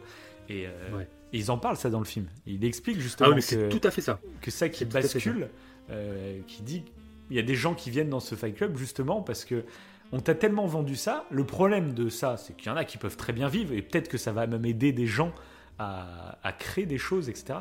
Euh, mais euh, il y en a plein qui vont pas réussir, qui, quand ils auront 40, 50 ans, le fameux blues, tu vois, de la, le, Mmh, la, la, crise de la quarantaine, c'est ça. C'est que, ouais. que tu as 40 piges et puis tu te rends compte, bah, en fait, tu seras jamais millionnaire. Tu as l'impression que tu rien fait dans ta vie voilà. aussi, ouais, aussi, ouais. Et ça, c'est dramatique. C'est une crise d'identité. C'est ça, ah ouais, c'est dramatique. Et euh, ça, j'ai adoré quand ils en ont parlé dans le film parce que je trouve ça tellement. Euh, tellement vrai. Euh, moi, j'adore me fixer, tu vois, des rêves, trucs comme ça, des trucs que j'aimerais faire dans ma vie, tout ça. Mais en fait, j'en ai plein. Mais j'ai aussi mis dans ma tête le fait que bah, je les ferai peut-être pas tous je m'en fous. Peut-être que j'en ferai que deux ou trois sur mes 40, tu vois. Mais au moins, j'aurais fait les deux ou trois, tu vois. Et, mais, mais du coup, voilà, je trouve ça intéressant dans ce film quand il parle de tout ça. Eh bien, tout à fait. Il mmh. ben, y, a, y a une scène, tout particulièrement, qui évoque mmh. exactement ça, ouais, et que j'ai adoré. C'est euh, quand. Et on en avait déjà parlé pour d'autres films, euh, mmh. dans d'autres émissions, mais là, je trouvais que cette scène, elle était ultra pertinente pour ça. C'est quand Tyler va dans. Euh, il me semble, je crois que c'est une pharmacie. Je crois que c'est une pharmacie.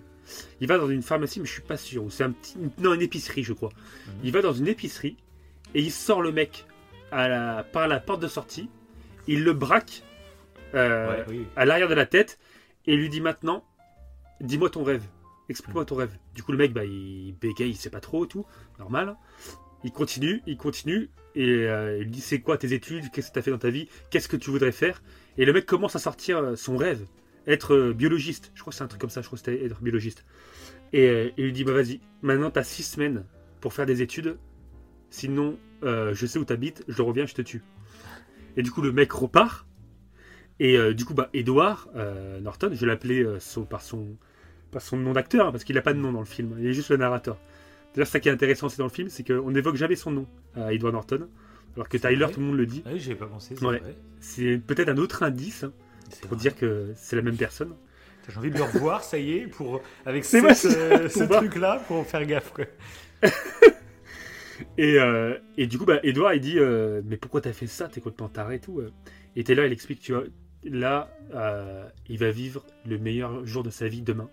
Il se rendra compte qu'il est en vie. Et euh, il va tout faire pour exaucer son rêve parce que je lui ai foutu la pression. Et je pense qu'il y a un petit peu de ça aussi dans beaucoup de nos vies. Des fois, on se laisse. Euh, donc, on n'a pas besoin de se faire braquer par quelqu'un. C'est ça qui est paradoxal. On a besoin d'un pied au cul. Mais même, c'est que, tu sais, c'est ce qu'on disait tout à l'heure, qu'on se met des barrières nous-mêmes en se disant, on est trop nul, ça arrive qu'aux autres, ou je ne sais quoi. Mais de l'autre mmh. côté, on a tous inconsciemment aussi cette volonté d'avoir de, de l'argent, d'avoir du succès, d'avoir euh, de voyager dans le monde, je ne sais quoi. Tu, tu places plein de rêves, mmh. mais en même temps, tu te crées des barrières qui te disent bah non, c'est pas pour moi. C'est ultra paradoxal en fait comme, euh, comme sentiment. Mmh. Je pense qu'on n'est pas. Euh, enfin, c'est très répandu comme mais sentiment. Je pense que. Et cela, ça revenait peut-être un peu à l'exemple que tu disais tout à l'heure sur euh, le, le, sentiment qu'avait ma fille en jouant à Zelda. Ouais. C'est de se dire je suis pas capable. Et là, c'est peut-être ça.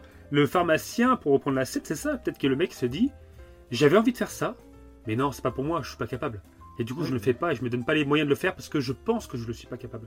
Et oui, du mais en même temps, on vit quand même dans une société où on.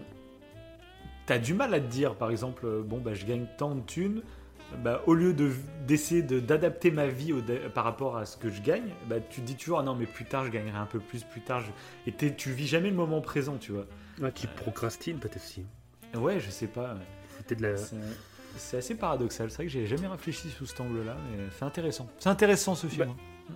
Ah oui, mais clairement, bah, de toute façon, dès le départ, euh, pour Edouard, je trouve que euh, il reflète en fait un peu ce sentiment. Parfois, euh, des fois, on a, on n'a même pas de rêve forcément, pas Mhm. particulièrement, ou peut-être qu'on on doit se le trouver. Comme tu disais tout à l'heure, on peut se fixer plein de projets, et je pense que c'est important ça. Se fixer, pas si t'as pas de rêve ultime, c'est pas grave, Mhm. mais se fixer plusieurs projets dans la vie, Ah, et euh, pour pas comme être comme Edouard, j'ai envie de dire au tout début du film, et le mec qui vit sa vie, mais il sent qu'il est vide à l'intérieur de lui. Mm. Et c'est pour ça qu'il va dans les associations euh, où il voit des personnes qui sont vraiment dans le mal et Mm. qui eux, euh, mais euh, des fois tu les envies quoi, ils sont dans le mal et pourtant ils arrivent quand même à, à être positifs, alors que lui il l'est pas. Il a tout pour être heureux. Un peu ce que tu disais tout à l'heure, il a tout pour être heureux, entre guillemets. Enfin, il a un bel appart, il a ce qu'il veut, il peut acheter tous les produits qu'il veut, mais ça Mm. suffit pas. C'est pas les biens matériels qui va faire qu'il sera heureux. C'est euh, lui, personnellement, c'est son être. Il faut qu'il se développe, j'ai envie de dire. Et, Ouais, euh, c'est sûr. et il va créer ce. ce... et là, c'est toute la fiction du film. Il va créer son- sa double identité pour se sortir de ce schéma-là. Mm. Mais euh, je pense que c'est intéressant pour le coup ce que dit Tyler. Euh, parfois, alors pas braquer quelqu'un hein, pour lui dire euh, faites pas Mm. ça, s'il vous plaît. Ne faites pas, ne braquez pas quelqu'un pour lui dire de faire son rêve, mais juste euh, parfois de revenir peut-être à, à quelque chose, à une vie plus minimaliste, avec moins de choses. Mais c'est même pas minimaliste. C'est juste Pas- savoir ce Mais- dont tu as besoin et, et savoir Ouais. apprécier ce que tu as en fait. C'est ça. Sans- Ouais, pas, pas accumuler, se contenter. A... J'aurais dû le noter, il y a un dicton là-dessus. se contenter, je crois que c'est le Dalai Lama qui avait sorti ça, se contenter de ce que l'on a euh, et pas chercher d'aller toujours plus loin en fait. Être, heureux, c'est se contenter de ce que l'on a et pas chercher à. Ouais, c'est ça. Bah, par exemple, moi, les rêves que j'ai dans ma tête, c'est des rêves que j'ai adaptés à ce que je pense sera ma vie, tu vois. Je me suis Mhm. pas fixé comme but euh, euh, Superman. de faire des voyages de, en jet privé ou je sais pas quoi, tu vois. C'est que des voyages qui Mhm. sont euh, que des voyages. Le mec il se trahit. c'est que, des projets qui Là, sont potentiellement réalisables en fait. Et euh, mais j'en ai plein en fait et je les ferai peut-être pas tous, mais au moins ils sont potentiellement réalisables aussi. C'est vrai que c'est ça aussi. Il faut pas se fixer des objectifs euh, Hmm, complètement Eh ben, inatteignables. Tout à fait. Et ben, je pense que là, il y a un truc euh, que si pour des personnes ils se sentent, euh, euh, je sais pas, ils sentent peut-être un peu perdus, ils le métier qu'ils font c'est pas le leur. euh, je trouve qu'il y a une méthode qui est intéressante. Ça Mhm. s'appelle l'ikigai. I-K-I-G-A-I. Euh, et c'est donc on peut le trouver facilement sur internet. Et c'est une, méthode un peu euh, géométrique Mhm. tu fais des dessins en fait sur une feuille de papier et euh, ça fait part c'est un truc japonais à la base hein, d'où le nom un peu ikigai Mm. où euh, ça signifie raison d'être. Je trouve que ça revient au film. Raison de vivre en fait. Ouais. quelle est ta raison de vivre? Et en gros tu vas écrire euh, ce que tu aimes. Vraiment juste ce que tu aimes. En quoi et après les choses où tu penses être compétent ce qui est différent de ce que tu aimes. Tu peux aimer des choses et ne pas être compétent dans cette chose-là, Mm. ou euh, autrement bah, faire des choses où tu es compétent et ne pas aimer ce que tu fais. Mm. Et donc, bref, tu as les trucs euh, que tu écris où tu es compétent, où tu penses être compétent. Ça peut être long à faire, hein. après il faut prendre le temps. Oui. Euh, et le truc que tu aimes, combien d'argent il te faut pour vivre? Pas pour vivre comme un. Pas pour prendre des jet privés comme tu disais, juste pour, j'ai envie de dire, survivre, juste pouvoir t'alimenter, dormir, être assez minimaliste sur ce choix-là. C'est pas la peine de. Voilà. Et, euh, et aussi, un, un autre, une autre catégorie, c'est faire quelque chose qui, selon toi, sert à l'humanité. En fait, quelque chose, tu dis ça, je fais ça, et ça sert pour les autres. Et en fait, quand tu arrives à allier ces quatre catégories, donc faire ce que tu aimes, faire la- des choses où tu es compétent, faire des choses qui te rapportent assez d'argent, évidemment, pour vivre, Mhm. et de plus qui apporte, selon toi, quelque chose à, à l'humanité, là, tu as, as atteint, en gros, ta raison d'être et tu peux être heureux. C'est le principe de l'ikigai. Et je trouve que c'est super intéressant euh, en fait, à, à faire. Mm. Mais euh, après, tu peux ne pas trouver Ça, le par job. pour c'est vrai, non mais c'est ça pour quelqu'un qui n'aime pas son job c'est intéressant Mhm. justement ouais c'est ça de diviser ta vie en plusieurs parties et ton Mhm. job c'est juste la partie qui va t'apporter de Exactement. l'argent et après Exactement. en dehors de ton job ce qui est très important finalement alors c'est très bien si vous trouvez un job qui vous plaît qui Bien vous sûr. levez en étant content d'aller travailler c'est le top Sans aller Mais- à, à reculer en boulot. mais voilà, mais c'est pas toujours le cas. Faut pas que ce soit Bien non sûr. plus un travail, je pense, atroce qui vraiment vous mine le moral. Parce que voilà. Mais si c'est juste un job comme ça, bah, ce qui est intéressant, c'est en dehors du job, c'est ça, c'est de trouver d'autres choses qui remplissent les autres cases finalement. Ouais, c'est ça, tout à fait. C'est, euh, euh, ça peut être, par exemple, faire du bénévolat pour combler, en fait, euh, je dis ça ou autre, n'importe, hein, pas du bénévolat forcément, mais combler, en fait, bah, ce qui manque par rapport à votre boulot. Mais je trouve que c'est l'exercice de l'ikigai, même sans, vous allez voir en tapant sur Internet, sur Google, des images où il y a de la géométrie et tout pour tout relier, même sans aller là, juste poser par écrit ou à l'oral, en fait, ce qui plaît, ce qui machin et tout, ça peut aider à aiguiller euh, vers quelque chose qui te permet d'être vraiment euh, heureux euh, et pas devenir comme Edward Norton. Ouais, mais après, des fois, euh, c'est même- des fois, c'est physique. hein. Euh, des fois, la dépression, tout ça, t'as beau avoir Ah oui, les tout à fait. précautions psy- psychologiques, j'ai envie Ah oui, de là, dire. c'est Des fois, différent. c'est le corps qui est très. Moi, je peux en parler en expérience personnelle. Il y a, c'était en 2018, donc il y a, il y a 4 ans bientôt. Mhm. J'ai euh, j'ai pris l'avion et je me suis découvert une phobie totale de l'avion. Que je n'avais pas 10 ans, ça faisait à peu près 10 ans que je n'avais pas pris l'avion. Euh, 10 ans avant, j'avais absolument pas ça, mais là, je, je l'ai découvert euh, 15 jours avant, j'ai commencé à stresser de prendre l'avion. Euh, et pendant l'avion, en fait, euh, je me suis, j'ai eu une grosse crise de panique. Je me suis vu mourir, hein. clairement, vraiment, dans ma tête, je me disais, ça y est, c'est le moment. Je suis en train de, on va mourir là, ça y est, euh, et je me suis vu en train de crever, hein, vraiment. Et du coup, euh, ça m'a créé une sorte de stress post-traumatique, c'est assez chelou. Mais en revenant de ce voyage, bah, j'ai développé une sorte de nervosité pendant. Mais ça a duré au moins trois mois, je crois. hein, où en fait, bah, mon cœur s'accélérait. Enfin, je faisais des crises de panique, hein, tout simplement. Et, euh, et j'ai appris à dompter tout ça, à découvrir un peu tout, euh, tout ce délire. Et ça m'a vachement, en fait, j'ai réussi à, à me guérir, on va dire, de ça. Mais ça m'a Mhm. vachement ouvert l'esprit euh, sur les maladies mentales. Où je me rends compte, je me suis rendu compte à ce moment-là qu'en fait, des fois, le corps, il prend le pouvoir. Ouais, le dessus Sur sur, la, sur la mentale. Ah oui, non, Tout mais ça m'a tellement ouvert l'esprit là-dessus. Euh, mais- Donc là, moi, on va dire, à la limite, c'était mineur, tu vois, c'est des petites crises d'anxiété, de crises de panique, tout ça. C'est bon, c'est quand même très Oui, dérangeant, vraiment, mais ça reste. Tout à voilà, fait. et je me suis dit, quelqu'un qui est vraiment en dépression euh, ou truc comme ça, je me suis rendu compte à quel point le corps pouvait prendre le pas sur ton mental, etc. Et c'est. Ne Ouais. jamais juger quelqu'un qui. Voilà. Oui, tout à fait. Et dans l'exemple que tu donnes encore, euh, que en travaillant comme tu l'as fait, avec ton mental, tu as réussi à, à combattre en fait euh, les réactions de ton corps. Euh, mais genre pour la dépression, euh, c'est vraiment particulier parce que quelqu'un de dépressif, Ben moi, j'avais quand même pris des Faut- médocs, hein. j'avais quand même pris des, des calmants, quoi. ouais, t'avais pris des, ouais. Sur le mais pour un moment, dépressif, c'est ma- comme une maladie, ouais. Tu peux pas combattre comme ça que par le mental. C'est très compliqué. Ah oui, ah mais c'est pour ça. Non, mais c'est pour ça. Que... Mais moi, c'est juste, je cite cet exemple personnel pour Mhm. expliquer qu'à ce jour-là, je me suis rendu compte que vraiment, c'était pas que mental, parce que dans ma tête, j'étais très heureux. Hein, j'étais pas en dépression ou je ne sais quoi. Euh, Enfin, j'étais pas triste ou je ne sais quoi. C'est vraiment mon corps qui a eu un coup de stress. Je sais pas ce qui s'est passé Mhm. exactement. Et vraiment, mon cœur, euh, mais c'est genre, euh, je me rappelle, je me réveillais en pleine nuit et j'avais le cœur qui battait à 100 l'heure. J'avais l'impression que j'allais faire une crise cardiaque, quoi, en gros. Et tu te réveilles, t'as ça. Je, je marchais, je, je me disais, ça y est, je suis en train de partir. Enfin, ça m'a duré pendant 2-3 mois, hein, ce bordel. hein. Tu te rappelles, j'avais même été chez toi euh, et j'étais parti de chez toi. Oui, et tout à fait, ouais. J'étais parti. On avait parlé de sophrologie et tout. Ouais, je comprenais, je comprenais pas ce qui m'arrivait, moi, sur le coup. Quand t'es pas informé, tout ça, euh, c'est flippant, hein, c'est vraiment flippant. Et de se rendre compte que le corps est capable de faire des trucs. euh, attention, Mais tu vois, Mm.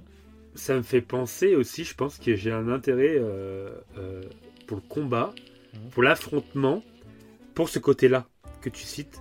Et Ouais. quand euh, ah, le mec va repartir dans euh, le podcast art martial, mais quand quand il y a quand vous êtes agressé par quelqu'un, et ça j'en avais parlé dans le podcast art martial, euh, le corps réagit. C'est Ouais, normal. ça, Euh, on a peur, la vue va se rétrécir, notre, champ, notre de vision se réduit. Il y a le cœur qui commence à battre énormément. Ton corps. On va blanchir. Mais c'est Le Attends, corps réagit. C'est même euh, tout bête. Le truc que tu as parlé dans tes infos Wivo du cerveau qui pendant que tu dors, et ben s'il y a quelqu'un avec une voix inconnue euh, qui parle, et ben ton cerveau va réagir. Négatif. Mais c'est vraiment la Mais preuve que ton corps des fois réagit euh, Sans même que tu en aies conscience. séparément Ouais, de ton âme, j'ai envie de dire, tu vois, c'est c'est Ouais. fou, c'est fou. Ah, c'est super. Ouais, moi je trouve ça dingue aussi. Mm. C'est pour ça que j'adore les neurosciences. Ouais, bah, c'est- clair. Mais je trouve ça dingue. Mais là, euh, clairement, bah, bah, le, le combat, c'est la même chose. Et vous allez dire, mais pourquoi je suis blanchi Euh, J'ai peur, c'est pas normal. Et si, en fait, le corps, il blanchit. Pourquoi? Parce que le sang va se diriger vers les organes internes. Pourquoi? Pour les protéger. Euh, le cœur, il palpite. Pourquoi? Pour vous préparer à courir ou à combattre. En fait, tout s'explique. Le corps, il s'apprête C'est fou. Soit à combattre, soit il est en mode, euh, on appelle ça fight to flight en, en anglais. Euh, c'est tu combats ou tu fuis. Et, euh, et même des fois, la pire des situations qui, je pense, là, il faut faire l'effort de sortir de cette impasse-là, c'est quand on est paralysé de peur. Mm. Et ça, c'est un truc qui servait à l'époque. Et je me rappelle, on en a parlé pour Red Dead. Parce que dans Red Dead, quand on est face à un ours et qu'on ne bouge pas, qu'est-ce que fait l'ours Comme en vrai, comme, comme certains prédateurs, bah, il, bah, du coup, il n'attaque pas. Et il se dit, bah, il y a pas longtemps ça en plus. ouais, c'est Hum, Red Dead. Red Dead. Phil, j'ai envie de dire jouer. première émission, presque. une version PS5, j'ai envie de dire jouer, ah, je te jure, hein, ça du- fait partie des jeux. Des jeux euh, extrêmement réalistes. hein. Notre première coup, ça, émission. Notre première émission, les Euh, enfants. Allez l'écouter. Allez l'écouter avec un audio qui est mal mixé. Ah ouais. Euh, C'était notre toute première émission. Et si un jour Mais on se ouais, refait Red Dead, vas-y, on se refait une émission Red Dead, ok? Allez, La c'est la version next Remasterisé gen de. Red Dead, ce serait tellement drôle. carrément. Carrément, ce serait trop bien. On reprenne tout. Et pour voir le changement, tu sais. Ça va. Ah ouais, putain. On réécoute pas l'émission Red Dead. Et quand il y a la version PS5 et tout qui sort, on se refait une émission Red Dead sans réécouter la ouais. première émission. Et comme ça, on Bah, compare. c'est ce que je voulais faire pour le podcast art martial. Oh, Ne allez, pas la réécouter allez, Et de comparer. Carrément. carrément. Voir. Ah, je suis chaud. Mais du coup, c'est ça. Et du coup, ouais, c'est ça. C'est que dans, et, euh, dans Red Dead, c'est ça, c'est que le, c'est tellement réaliste ce jeu, c'est pour ça qu'on en reparlera. Ouais. Que du coup, ils prennent un exemple réaliste, c'est que, euh, alors pour le coup, je sais pas si ça marche pour l'ours. Je j'étais pas sûr. Je sais que ça marche pour le lion, il me semble. Bon, en tout cas, il faut avoir des des, des coronesses hein, pour le faire. Ça De ne pas bouger devant l'animal, comme ça l'animal. euh, Ouais, c'est ça. c'est que- ouais. C'est ça, exactement. C'est pour ça qu'en fait, quand on est paralysé de peur, et ben à la base, c'est normal. Encore une fois, notre corps, euh, il fait pas ça pour rien. C'est que, comme tu dis, euh, à l'époque de nos ancêtres, C'est ça. ça servait pour fuir aux prédateurs. Et je serais curieux d'ailleurs de savoir à partir de quel moment un réflexe euh, culturel euh, s'inscrit carrément dans tes gènes et que ça se, ça se répercute sur tes, tes descendants sans même que tu aies à leur apprendre. Je serais curieux de savoir. Euh, parce Ouais. que genre ce réflexe-là, je sais pas, c'est peut-être 10 générations de personnes qui ont été éduquées à réagir comme ça. Et du coup, ça devient naturel pour les générations d'après. Mais je serais curieux de savoir à partir de combien de générations, comment Je ça fonctionne. Quoi. Ouais, c'est ça. Mais je crois que ça, ils sont en train de l'étudier. Il me semble Ouais. que ça s'appelle l'épi, l'épigénétique. C'est euh, tous, tous les automatismes qu'on a dans la vie. Comment, même d'ailleurs euh, le simple fait de fumer, Ouais. euh, comment en fait ça peut jouer sur les. Ouais. Comment. euh, C'est pas vraiment la- génétique, mais euh, en gros, on se comprend. Non. C'est- Ouais, c'est ça. Mais ça peut, ça peut jouer. Alors, Ouais. euh, bon, je prends cet exemple-là. Et faut prendre c'est un exemple un peu bateau qui n'est pas forcément vrai. hein. Mm. Mais c'est un peu le cas de l'épigénétique. C'est genre, on est fumeur et du coup, euh, euh, notre enfant, par le chance, biais quoi. de l'épigénétique, a plus de chances d'être fumeur, mais sans, sans facteurs environnementaux. Genre, ils nous avaient jamais vu fumer. Ouais, On a ça, fumé ouais. entre 15 et 20 ans. On a Mm. notre enfant à 30 ans, je dis n'importe quoi. Il ne nous a jamais vu fumer. Mais il etc. Et que- pourtant, ouais. il a plus de chances par l'épigénétique parce que dans les gènes, il y a des trucs qui s'inscrivent. Donc moi, je suis pas, Euh, je pourrais pas vulgariser ça parce que je suis. euh, Non, oui. je sais pas, c'est- mais voilà, mais c'est super intéressant. Les, euh, comme tu dis là, c'est, ils sont en train de l'étudier et savoir comment ça se, ça se, ouais, ça se transmet de génération en génération, comment ça se passe, parce que c'est ultra curieux. Ils l'avaient vu pour le stress, les gros stress post-traumatiques, genre les personnes qui ont vécu des guerres, Mm. le stress qu'ils ont eu pendant cette guerre, ils peuvent euh, le transmettre à leur enfant, même si l'enfant n'a pas vécu la guerre. Ils sont plus, plus sensibles au stress à cause de ça. Ouais, bah Et là, ça, stress, façon, sûr. Ouais. Mais là, c'est d'une génération, c'est tout près, quoi. C'est, donc c'est assez Ouais. dingue. hein. C'est intéressant aussi. Peut-être que d'ailleurs, il y a, euh, il y a aussi de la génétique dans les combats. hein. On ne sait pas. Peut-être. Mais du coup, ouais, c'est ça qui est euh, euh, intéressant dans ce film. C'est, je pense, le double du coup d'Edward Norton, donc Tyler, qui, euh, qui fait tout ce speech là-dessus.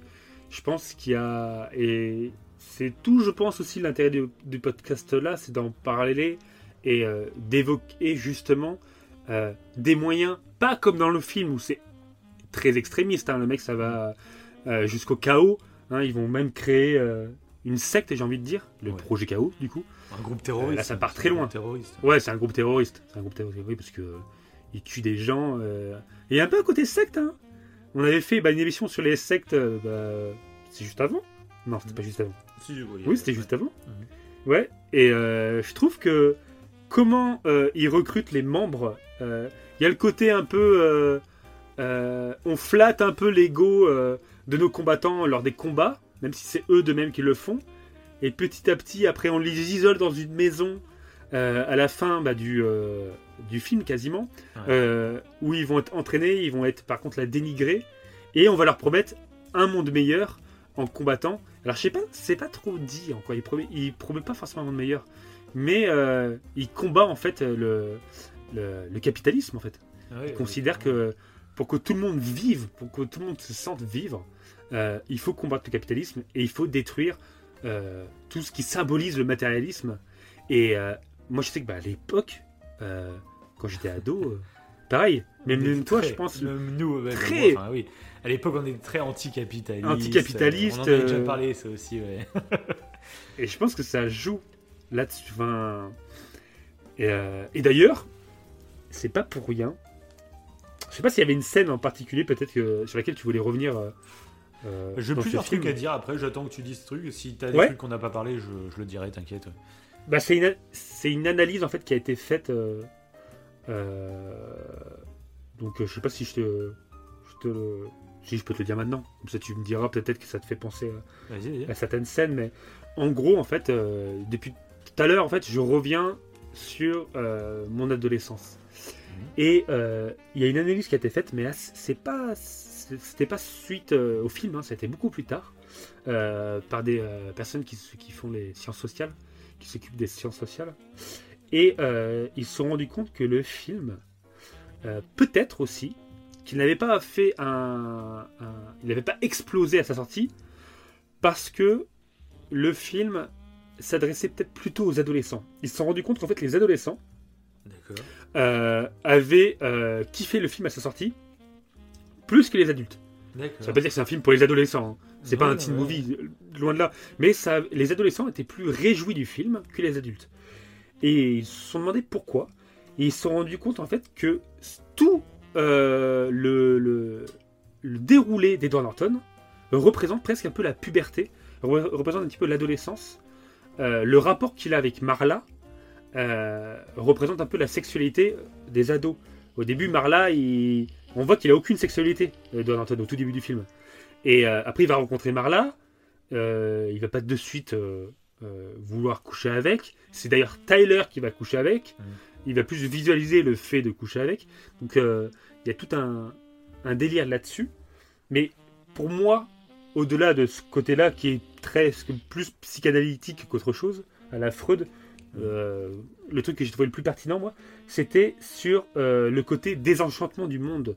En fait, il se rend compte que le monde, bah, il est vide, ce qu'on voit au début du vide, euh, du film. Euh, un peu comme quand tu es adolescent, en fait. euh, on, par- on parle souvent du passage de l'enfance à l'adolescence. C'est quand tu vois tout en noir, en fait. Genre, Ouais. tu as perdu ton innocence, tout était beau, et d'un coup, bah, tu vois tout en noir. Donc, un peu comme le début du film. Et après, Ça, tu revendiques des choses. On en avait parlé dans, Oui. dans l'émission Dr Patch. Je vous la conseille vraiment, surtout en cette période un peu sombre. L'émission Mhm. Dr Patch, je trouve, euh, c'est une émission qu'on a faite que j'aime beaucoup, parce qu'elle est très positive. Euh, elle fait du bien, à notre humble niveau, hein, bien entendu. Mais euh, je trouve que c'est une émission qui fait du bien. Et donc je vous conseille, parce que c'est pareil, c'est une émission qui n'a pas fait énormément d'écoute. C'est une émission sur Robin Williams, du coup. On parle de Dr. Patch et du cercle des poètes disparus. Et euh, c'est une émission où on en avait parlé de ça, justement, de cette sortie de l'adolescence, où moi j'ai eu ce, ce- ce contexte. Euh, je, me suis, je me suis éveillé, on va dire, politiquement. Je me suis rendu compte des inégalités du monde, de tout ça. Ouais. Et j'ai, comme je m'en suis rendu compte, je me suis dit, ben, en fait, pourquoi les adultes ils font rien? Euh, Et Mais c'est vrai, c'est vrai, c'est ce qu'on se pose quand on est ado en plus. C'est ça. Je fais, mais attends, Oui, il y a des gens qui ce que je reprochais à mes il y a parents, des moi. gens qui ça. Oui. Je fais, en fait, pourquoi vous vous en foutez? Pourquoi vous? Et c'est, on se rend compte après plus tard en vieillissant, on se rend compte qu'en fait c'est beaucoup plus Mm. Complexe, que ça. Et. Et- mais c'est vrai qu'il y a cette phase à l'adolescence où c'est là où t'es révolté, c'est que tu dis mais Et ben c'est ça. merde, voilà, c'est exactement ça. C'est exactement on, ça. On avait parlé dans cette Ouais. émission. ouais. L'anticonsumérisme, le et c'est tout, c'est tout Tyler ça. Le fait Ouais, de se battre contre le faire exploser des maisons et tout, c'est un peu cette crise d'adolescence où euh, tu comprends pas en fait pourquoi personne réagit et toi tu voilà dans le film ça va trop loin évidemment mais c'est une métaphore un peu de Bien ce sûr. que pourrait être l'adolescence. Mm. Et euh, et t'as aussi le changement du cadre familial. Euh, quand l'appartement explose d'Edward Norton, Ouais. et que du coup il va retourner à, à un immeuble tout poisseux, donc à un côté évidemment euh, euh, encore une fois minimaliste, en fait il retourne à l'essentiel dans, sa, dans son immeuble tout pourri, a rien. Euh, mais il y a le côté aussi, souvent quand tu es ado, un peu le passage de l'adolescence à l'adulte, et ben c'est aussi dur, c'est parce que tu rentres dans la vie active. T'es plus étudiant souvent généralement, euh, des fois tu as un appart, tu es tout seul. Il y a aussi le changement de cadre Mm. euh, qui fait que bah, c'est difficile. Donc ça ajoute Ok, des donc en difficultés. gros, les ados se seraient vachement reconnus finalement. euh, ouais, selon. Ouais, c'est ça. Selon cette analyse, et ce qui est intéressant, c'est que le taux de testostérone, du coup chez les adolescents euh, euh, bah, masculins, euh, et bah du coup est 100 100 60 fois supérieur, je crois.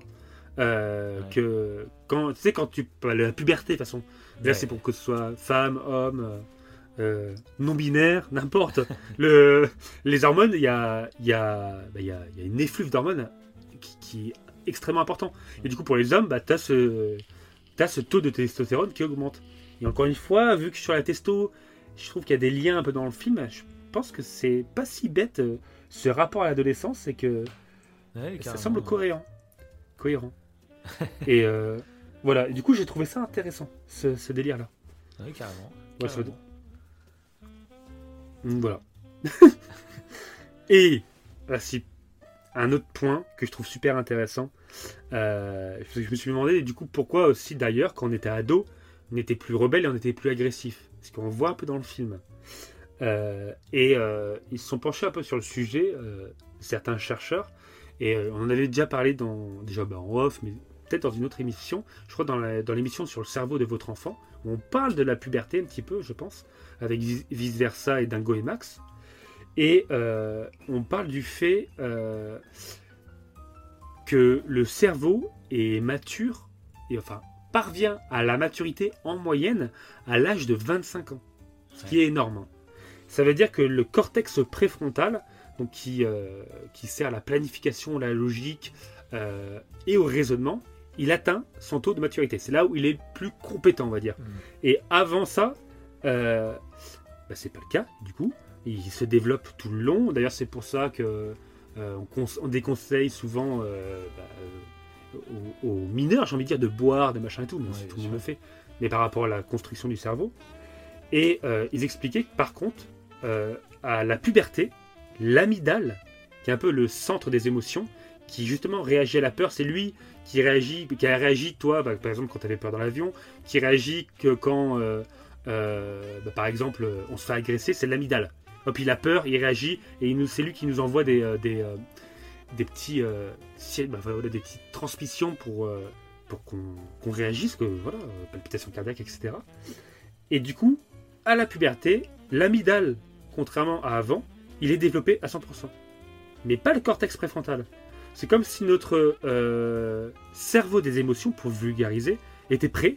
Et là, lui, il était prêt, mais pas encore le cerveau de la, de la logique. Mm. Et du coup, quand on est ado, on réagit beaucoup plus facilement sous le coup de l'émotion, sous le coup euh, instinctif. Ah bah. Et euh, voilà. Et c'est pour ça qu'il y a des crises d'adolescence, etc. Ouais, ouais. Mais je pense que ça aussi, on en avait parlé dans l'émission. Le cerveau des enfants. c'est le mec C'est qui ça. fait de la pub à chaque fois pour le truc. oui, mais c'est ça. Mais, mais C'est ça, encore c'est une ça. fois, moi je trouve ça tellement. Si vous êtes parent, euh, intéressez-vous à ces genres de sujets. Parce que des fois, tu prends euh, des réactions. euh, comment dire Personnellement? Il y a des gens qui, au moment de l'adolescence, ont des grosses engueulades avec leurs enfants ou avec leurs parents. Et euh, Mhm. c'est des engueulades en fait qui, qui ne se guérissent jamais, qui laissent une trace tout le long de leur vie. Euh, alors que non, euh, c'est bien de prendre du recul là-dessus, même pour pouvoir pardonner. Parce que des fois, il y a des choses très dures qui peuvent se dire à ces périodes-là.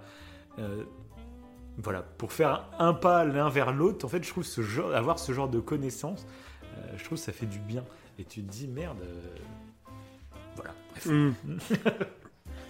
non, mais oui. Je trouve ça Trop, super oui. intéressant pour ça. De... C'est pas pour se dédouaner, parce qu'on est quand même nous-mêmes, tu vois. Mais je trouve que c'est intéressant. Voilà.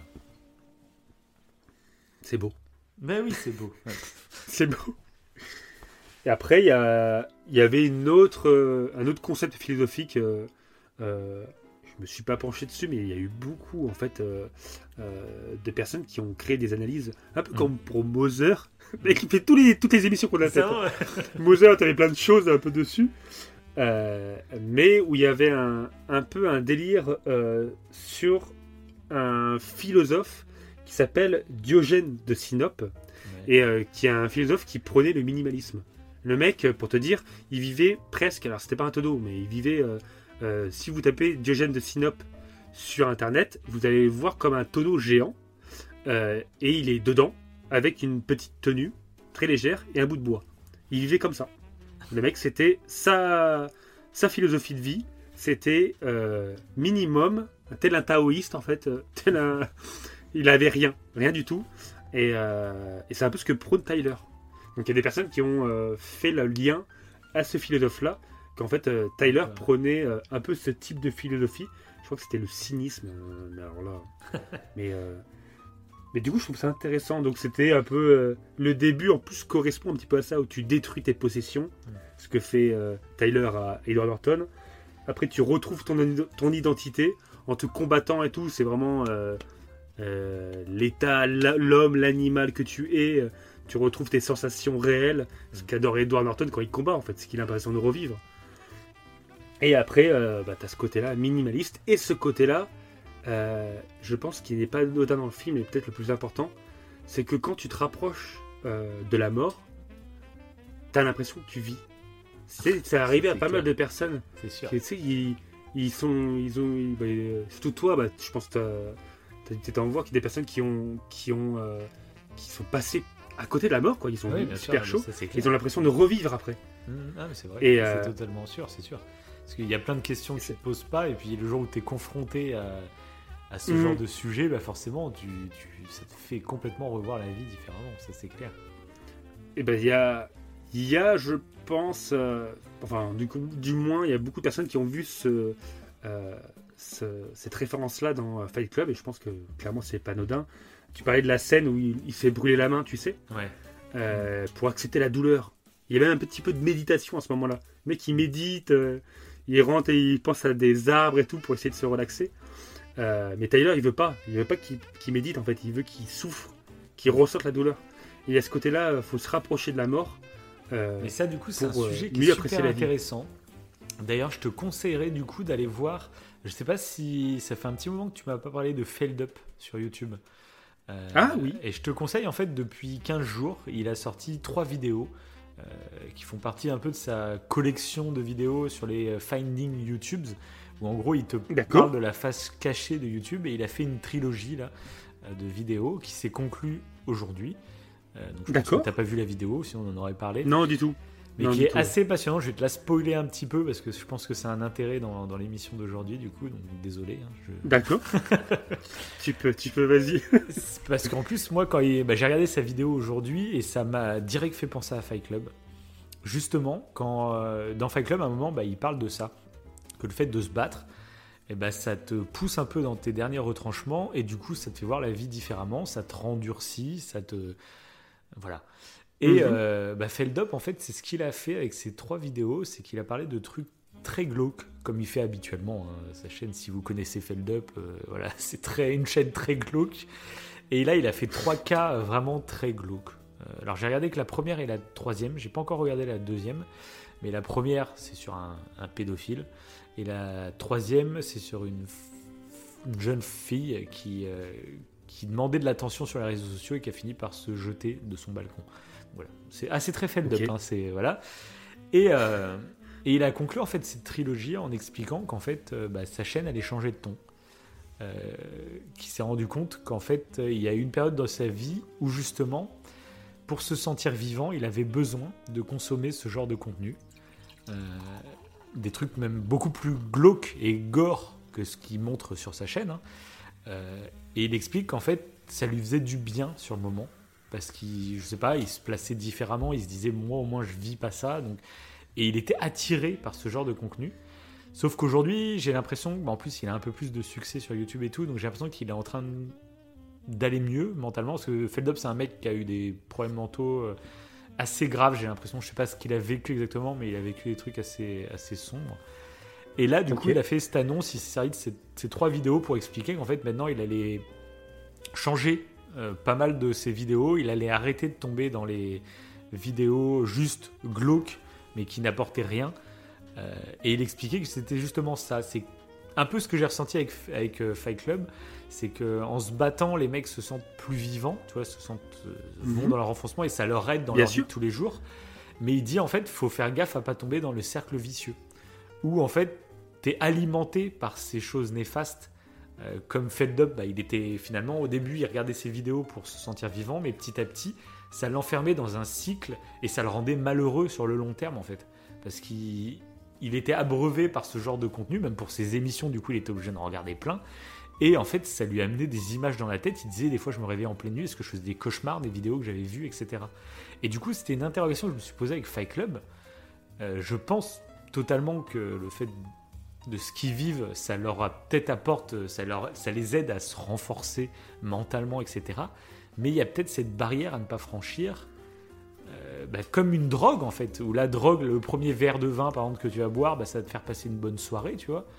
Euh, mais il y a cette limite à pas franchir où en fait, euh, bah, après tu bois, mais ça te fait plus rien.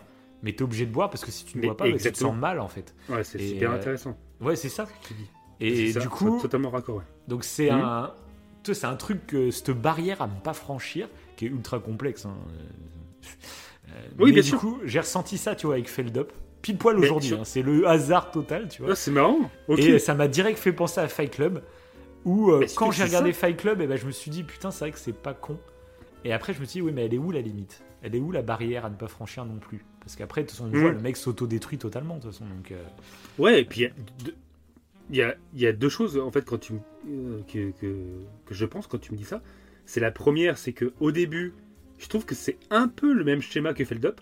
Quand il va dans les assos pour voir des gens qui, exactement, voilà, qui sont en fin de vie, c'est exactement ça. Et ça le fait revivre un peu. C'est ça. Jusqu'à un moment où il y a Marla. Et là, comme s'il y avait une compétition un peu débile et euh, il perd un peu l'intérêt.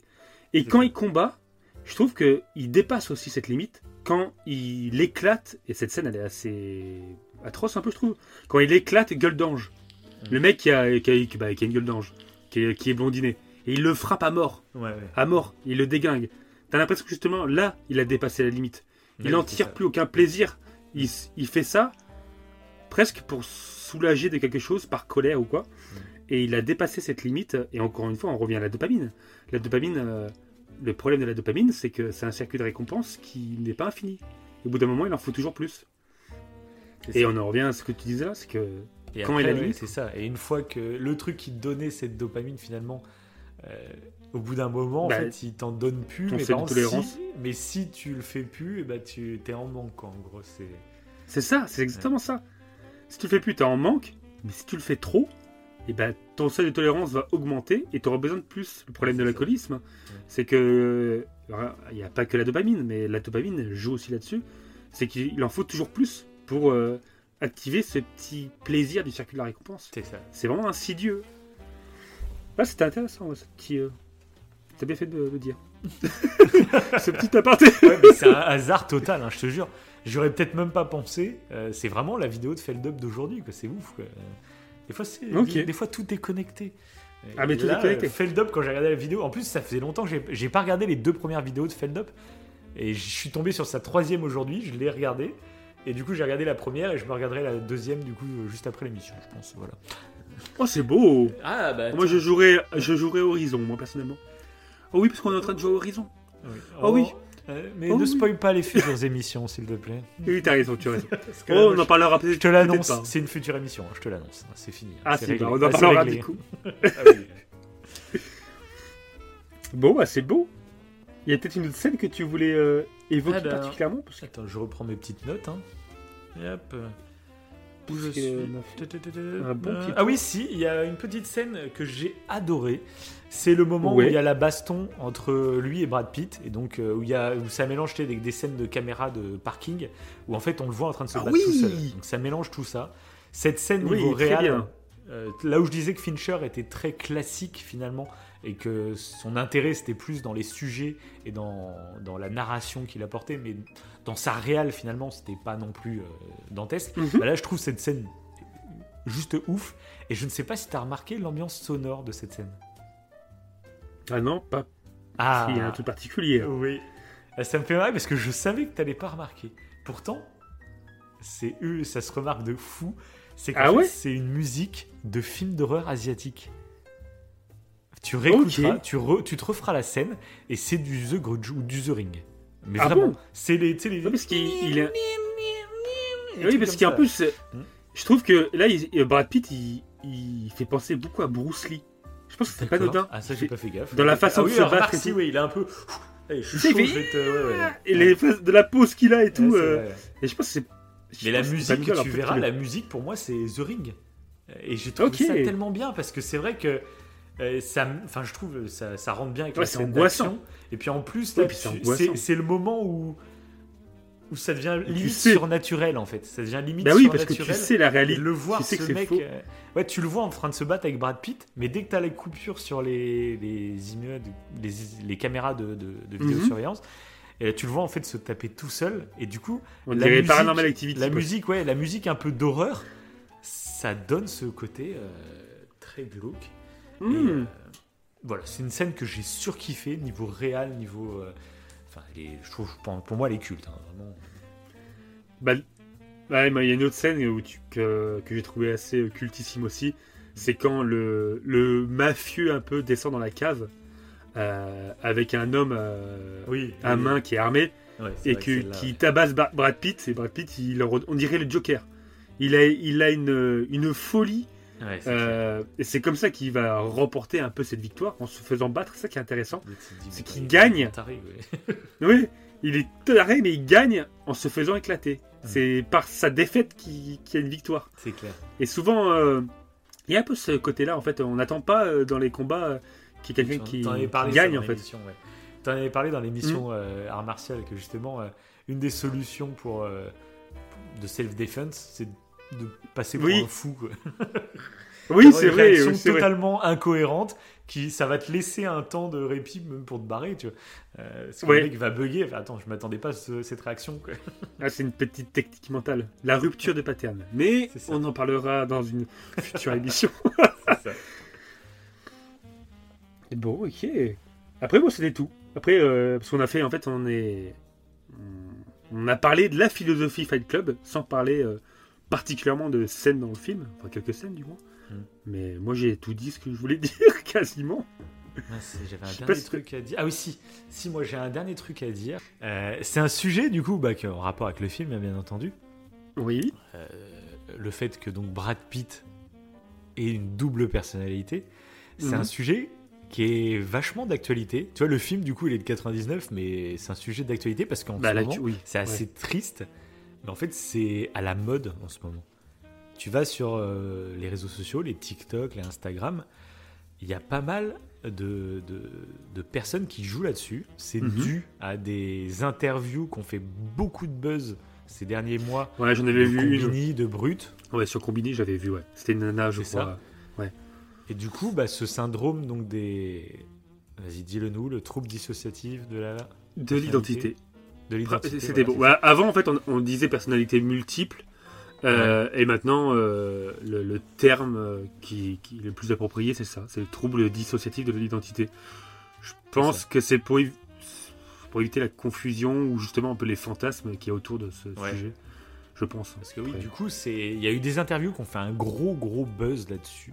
Donc je me rappelle Mhm. plus de la personne qui avait été interviewée, mais c'est une personnalité qui avait plus de 11 personnalités, je crois. Ok. Et, euh, et du coup, bon, bah, forcément, c'est ultra impressionnant. C'est-à-dire qu'au début, elle te parle, elle dit bonjour, je m'appelle Marie. Puis d'un coup, tu vois qu'elle elle bug et euh, elle change de ton, elle change de voix, elle change d'attitude sur son visage. Et puis d'un coup, c'est bonjour, je m'appelle Myriam. Et voilà, c'est ultra badant, c'est ultra impressionnant. On parlait tout à l'heure des films de Shyamalan, il y a Split qui traite Oui. de ce sujet-là. Et euh, forcément, voilà, je m'étais posé la question du coup, donc c'est pour ça que je t'ai demandé de te renseigner là-dessus. Euh, quelle est la part du réel? Est-ce qu'il y a du fantasme? Parce que du coup, le problème, c'est que c'est devenu une mode. Et il y a beaucoup de comptes maintenant sur TikTok, sur Instagram. Euh, donc, on ne sait pas si ces personnes sont vraiment atteintes de ce syndrome ou pas. Mais du coup, euh, il y a des personnes qui n'hésitent pas en fait à, à vloguer. Bon, bah aujourd'hui c'est Charlotte, aujourd'hui c'est Patrick, aujourd'hui c'est. Et ils en jouent en fait de ça. Et ça attire beaucoup de monde. Donc c'est pour ça qu'on se dit qu'il y a forcément beaucoup d'acteurs aussi qui en jouent pour faire des vues. Euh, mais du coup, voilà, je serais ultra curieux de savoir scientifiquement, est-ce que c'est définitif? Parce qu'on sait qu'il y a des trucs qui sont en phase d'étude. Donc voilà, je serais curieux de t'écouter là-dessus. Ben, moi aussi. Ah. moi aussi, j'aurais aimé en fait qu'il y ait des études sur le sujet, mais il n'y en a pas. Mm. Euh, il y a même, d'ailleurs, ouais, il y a même des médecins qui n'y croient pas. Voilà. Il y a des médecins qui pensent que c'est faux. Euh. Pourtant, euh, il y a eu des cas. Donc là, le problème, comme tu dis, c'est que là, c'est en train de devenir un peu une mode, ouais, on peut dire ça Mm. comme ça. Et comment euh, démêler Je pense que ça. un psychiatre, Parce que les gens, Si qui- les- imaginons, il y a des gens qui, Qui sont jouent- vraiment atteints de ça. bah, bah, ils en souffrent. On le hein. sait en plus, les maladies mentales, c'était voué à beaucoup de décrédibilisation, tu vois. euh, Ouais, Et alors là, en plus, si en plus ça devient un phénomène de mode chez certains ados qui, qui veulent un peu mettre de la lumière sur eux, en fait, c'est terrible. S'il y a des ados qui font ça, euh, qui nous écoutent, c'est terrible ce que vous Ouais. faites pour les gens qui possiblement vivraient vraiment ce symptôme-là, en fait. Bah oui, parce que euh, dans le film, si d'ailleurs Edward Norton a un trouble dissociatif de l'identité, euh, c'est parce qu'il est vraiment très mal dans sa peau. Bah, Et, euh, et du coup, c'est son double qui va le permettre de se ressaisir un petit peu. Mais euh, là encore, euh, dans le film, c'est faussé. C'est pas un réel trouble de, dissociatif de l'identité parce qu'il se, il voit son double. Il voit en fait une autre personne que lui-même. Alors que quand un trouble de disso- dissociatif de l'identité, à ce que je sais, ce que j'ai vu, et euh, malgré le fait qu'il y ait des médecins qui, euh, qui pensent que ça n'existe pas, il y a quand même eu des procès aux États-Unis par rapport à ça. euh, parce que souvent, et c'est pour ça, comme tu le disais, il ne faut pas jouer là-dessus, les personnes qui ont ces troubles-là, parce que de moi, hein, personnellement, ce que j'ai vu, ça semble exister. Parce qu'il y a des médecins, pour le coup, qui y croient. Et il y a quand même des cas assez particuliers. Donc bon. Et pour le coup, la raison de ce trouble, ça arrive souvent avant l'âge de 9 ans. Et je crois que la femme qui a été interviewée sur, sur Combini euh, en parle de ça.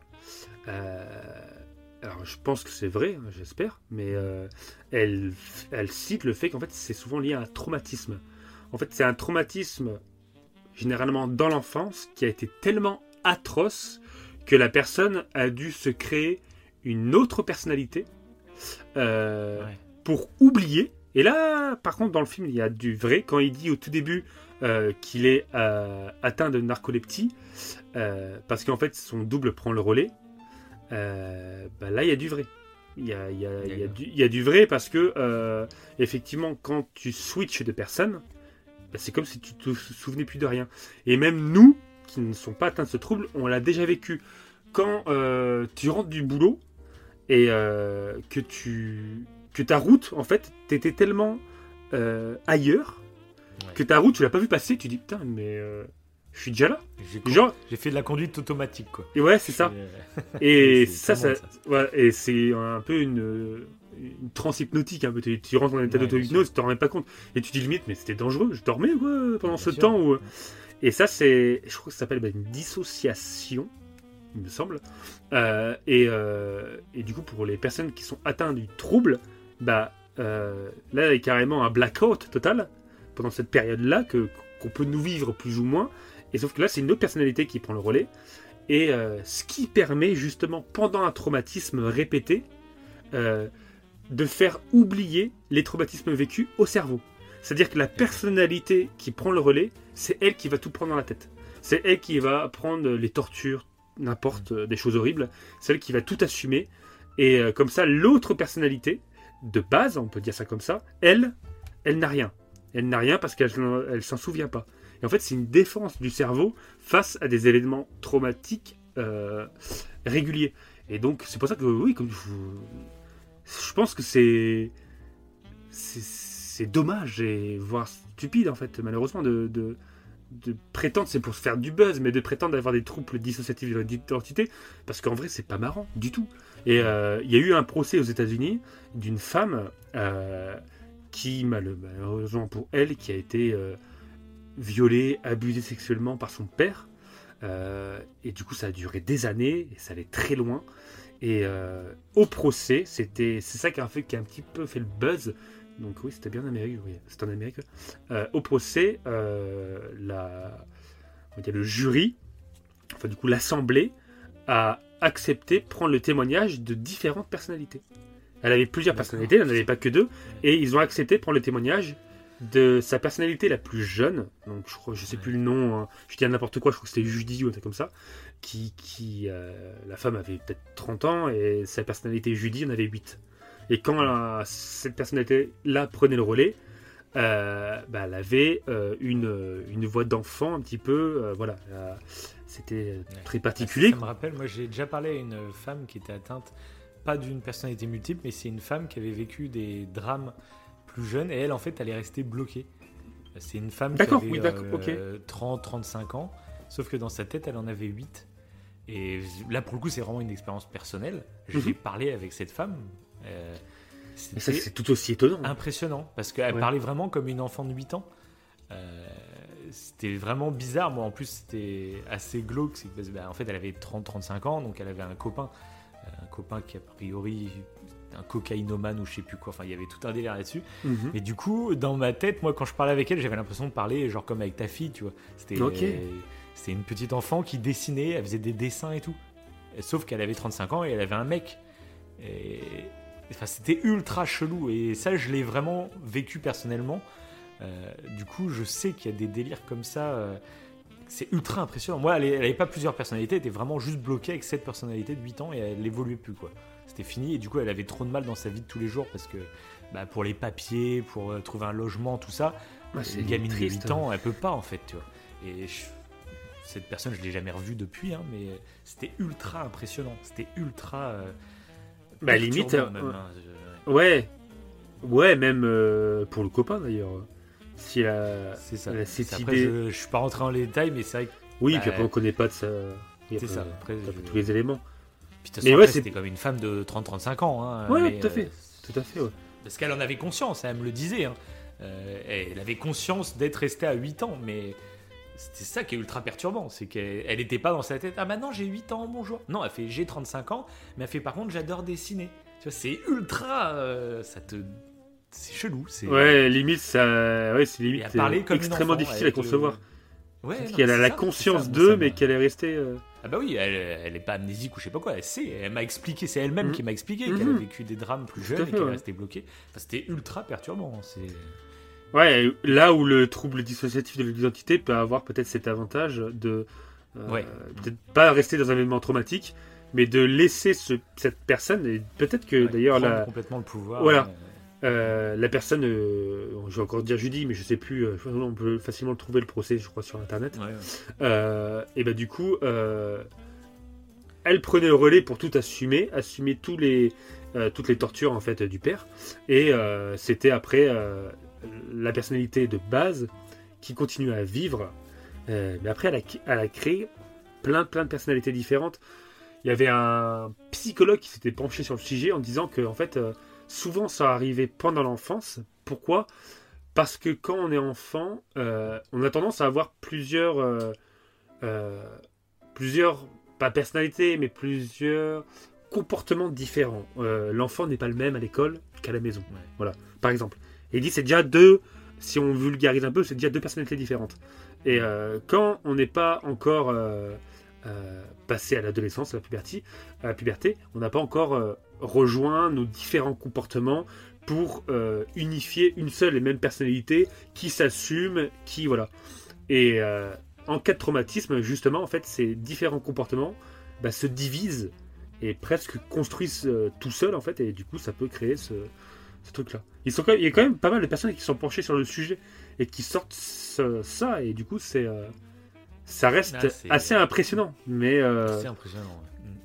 Mais bon, après, euh, ce qui est différent d'ailleurs, et souvent, on- c'est dommage encore une fois, on le confond avec la schizophrénie. Et même dans le film, Schizo Boy, à un moment, Taylor, il l'appelle euh, Edouard. Ouais, ouais. Parce qu'il éclate. euh, euh, il éclate euh, gueule d'ange. Euh, donc, euh, on sait pas ce qu'il insulte sur lui-même, du coup. Euh, mais du coup, pour le coup, euh, il est peut-être, euh, il a peut-être un trouble dissociatif de l'identité et il est schizophrène parce qu'il a des, des hallucinations visuelles vu qu'il voit euh, quelqu'un d'autre. oui.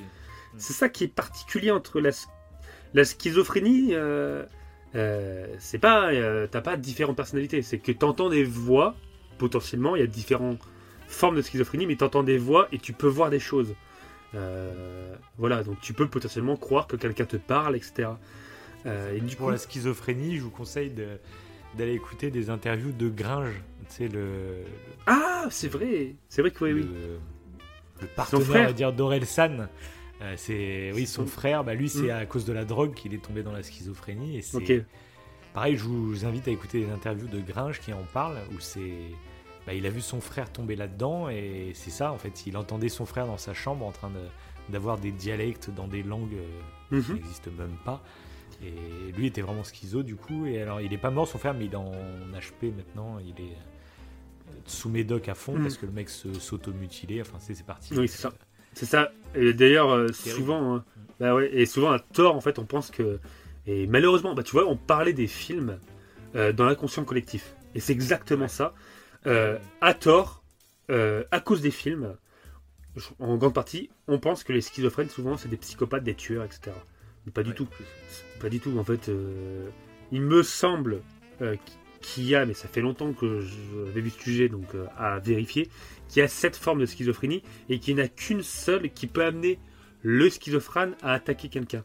Mais c'est très rare en fait. Généralement, le schizophrène, et je pense que tu l'as dit là, c'est qu'il est dangereux pour lui-même.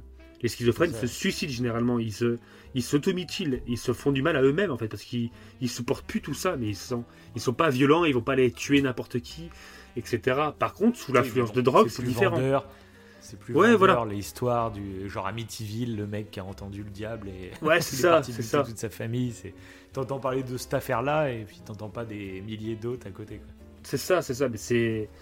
Après, tu veux. Dès que... Si quelqu'un. euh, Si tu connais. C'est pour ça que ça peut être intéressant de voir ouais, euh, cette vidéo. Parce que si euh, quelqu'un bah, vous annonce qu'il est schizophrène, il va pas vous sauter dessus et vous égorger. C'est. Au, au contraire, il a, il a besoin d'aide. euh, Et puis, puis voilà, après, c'est. euh, c'est des maladies. En plus, je sais pas si ça se guérit par contre la main. Il me semble que si. Ça se traite, hein, horrible. ça se traite, sais ouais. le frère de Gringe, il est sous traitement, quoi, mais pour le moment, il n'y a pas d'issue. euh, Il est Mhm. sous contrôle, quoi, en fait. C'est ça qui est, qui est terrible. quoi. Oui, parce que pour le coup, là, le cannabis euh, peut euh, éventuellement, euh, quand euh, une personne qui est schizophrène, en fumant du cannabis, ça peut euh, augmenter en fait les schizes schizophréniques. Là, pour le coup, c'est avéré. Ça rend pas, le cannabis va pas rendre schizophrène, c'est pas ça. Mais quelqu'un qui est schizophrène peut euh, potentiellement euh, aggraver sa situation. Et même s'il le sait pas, d'ailleurs, des fois on le sait pas. Parce que la schi- schizophrénie, euh, souvent, elle, est, elle se déclenche ou elle, se, elle ressort vers l'âge de 18 ans. C'est ça qui est un peu. euh. Un peu bah, pernicieux, tu-. Ouais, à l'âge adulte presque.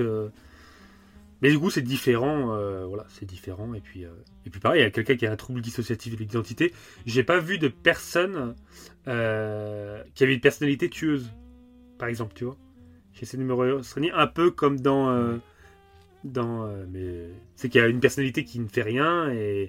Mais bon, quand tu sais qu'il y a des somnambules qui peuvent tuer pendant leur sommeil, voilà, tu te dis. euh, Je conseille l'aurore chaud. de- Mais c'est hallucinant, ouais. Le- Après, c'est que ça nourrit les fantasmes, forcément. Quand t'entends quelqu'un qui a plusieurs personnalités, bah, direct, ton inconscient se fabrique des fantasmes et s'imagine, euh, ah, il, Hmm. euh, il y a une personnalité complètement diabolique. euh, Oui, alors ça. que. Après, pour démêler le non. vrai du faux, justement, il y a nos fantasmes et puis il y a la réalité. quoi. Ouais, c'est ça. Alors que non, généralement, en fait, c'est juste que la personne se s'est créé des personnalités pour euh, quand sa personnalité, on va dire de base, ne pense pas au traumatisme qu'elle a vécu. C'est une façon d'oublier en fait euh, euh, bah, certains traumatismes et voilà, et pour continuer à vivre. Et après, comment ça se traite et tout, je sais pas. Enfin, je regarde la vidéo de Combini sur ce sujet-là, mais après, c'est vrai que dans le film, pour le coup, ça va beaucoup plus loin. Ça va beaucoup plus loin, mais après, on peut admettre qu'au-delà d'avoir un trouble dissociatif de l'identité, de l'identité, il a autre chose. Euh, parce que d'ailleurs, il y a un débat hein, dans les, chez les, euh, les psychiatres sur les, ce qu'ils appellent les classifications des maladies mentales. C'est des, ils se rendent compte qu'il y a des maladies mentales, c'est un mélange en fait. Ils ont classifié ces maladies mentales, pas parce qu'elles sont classifiées les maladies mentales, mais pour plus facilement trouver des traitements. Mais en vrai, c'est ultra compliqué. Il y a plein de formes en fait différentes. Ah bah oui. Et c'est beaucoup plus complexe que- qu'on ne le pense. Il n'y a pas des catégories de. Ouais, ouais, c'est ça. Et comme le cancer, tout simplement, il y a je sais pas combien de formes différentes. C'est ça, c'est ça, ouais. T'as des formes et, des- et c'est ouais, le même principe. Et du coup, c'est compliqué. C'est compliqué pour eux, mais ils le savent. Ils savent que c'est très difficile de cataloguer quelqu'un. Et là, du coup, pour le film, pourquoi pas T'as envie de dire pourquoi pas que cette maladie mentale, ce mélange, euh, ça pourrait être. euh, Il y a une part de cohérence, hein, pourquoi pas C'est euh, t'as des hallucinations visuelles. Euh, c'est déjà arrivé, quoi. Genre une paralysie du sommeil. On en parlait aussi dans show. Ils ont bien on peut voir euh, des, des créatures euh, quand notre cerveau se réveille. Donc, euh, Oui. Ce qui, expl- qui explique beaucoup de choses d'ailleurs au niveau du paranormal. Souvent le cerveau nous fait nous joue des tours. Enfin voilà. J'ai j'ai pas plus de réponses que ça. Ouais, non, Parce mais que au le- moins, voilà. c'est mais voilà, on a une base potentiellement crédible. euh, C'est ça. Après, c'est un film, donc forcément, on en joue et on s'en sert pour la narration, mais, euh, mais ça reste. euh, ça Mais il n'y a pas eu d'études neuroscientifiques. Ça serait intéressant. Ouais. Ça serait intéressant. Ou peut-être que je suis passé à côté. Mais ce serait intéressant. Alors si jamais dans les commentaires vous, en vous avez une étude là-dessus, mais balancez. Balancez. En mettant des pouces bleus. Hein, Je l'ai dit au début, mais je sais pas si vous l'avez oublié, si votre deuxième personnalité écoutez le podcast. non mais voilà. Ouais, on a fait un bon petit tour, voilà. J'ai envie de dire. C'était assez beau. Ah bah, c'est la, la critique cinéma de Fight Club la plus originale que vous avez écoutée. Ah oui, mais- Avouez-le. C'est ça la pâte au coin du feu. Ah, on n'est pas du Randall, nous. Hein. Mais d'ailleurs, Ça fait longtemps que je l'ai pas regardé, lui. putain. oui, moi non plus. Je sais plus.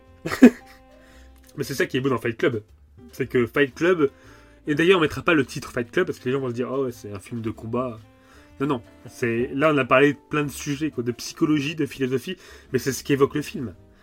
Il, est- il y a un côté très euh, philosophique hein, par ça. Finalement, même le combat, finalement, justement, moi, dans mes souvenirs, c'était ultra présent. Et finalement, maintenant. Mais moi aussi. bah, en fait, Mais pas du tout. c'est ouais. quasiment en fond, quoi. C'est ça. même pas le sujet principal du film, je trouve. hein. C'est Bah. c'est ça qui est intéressant, je trouve.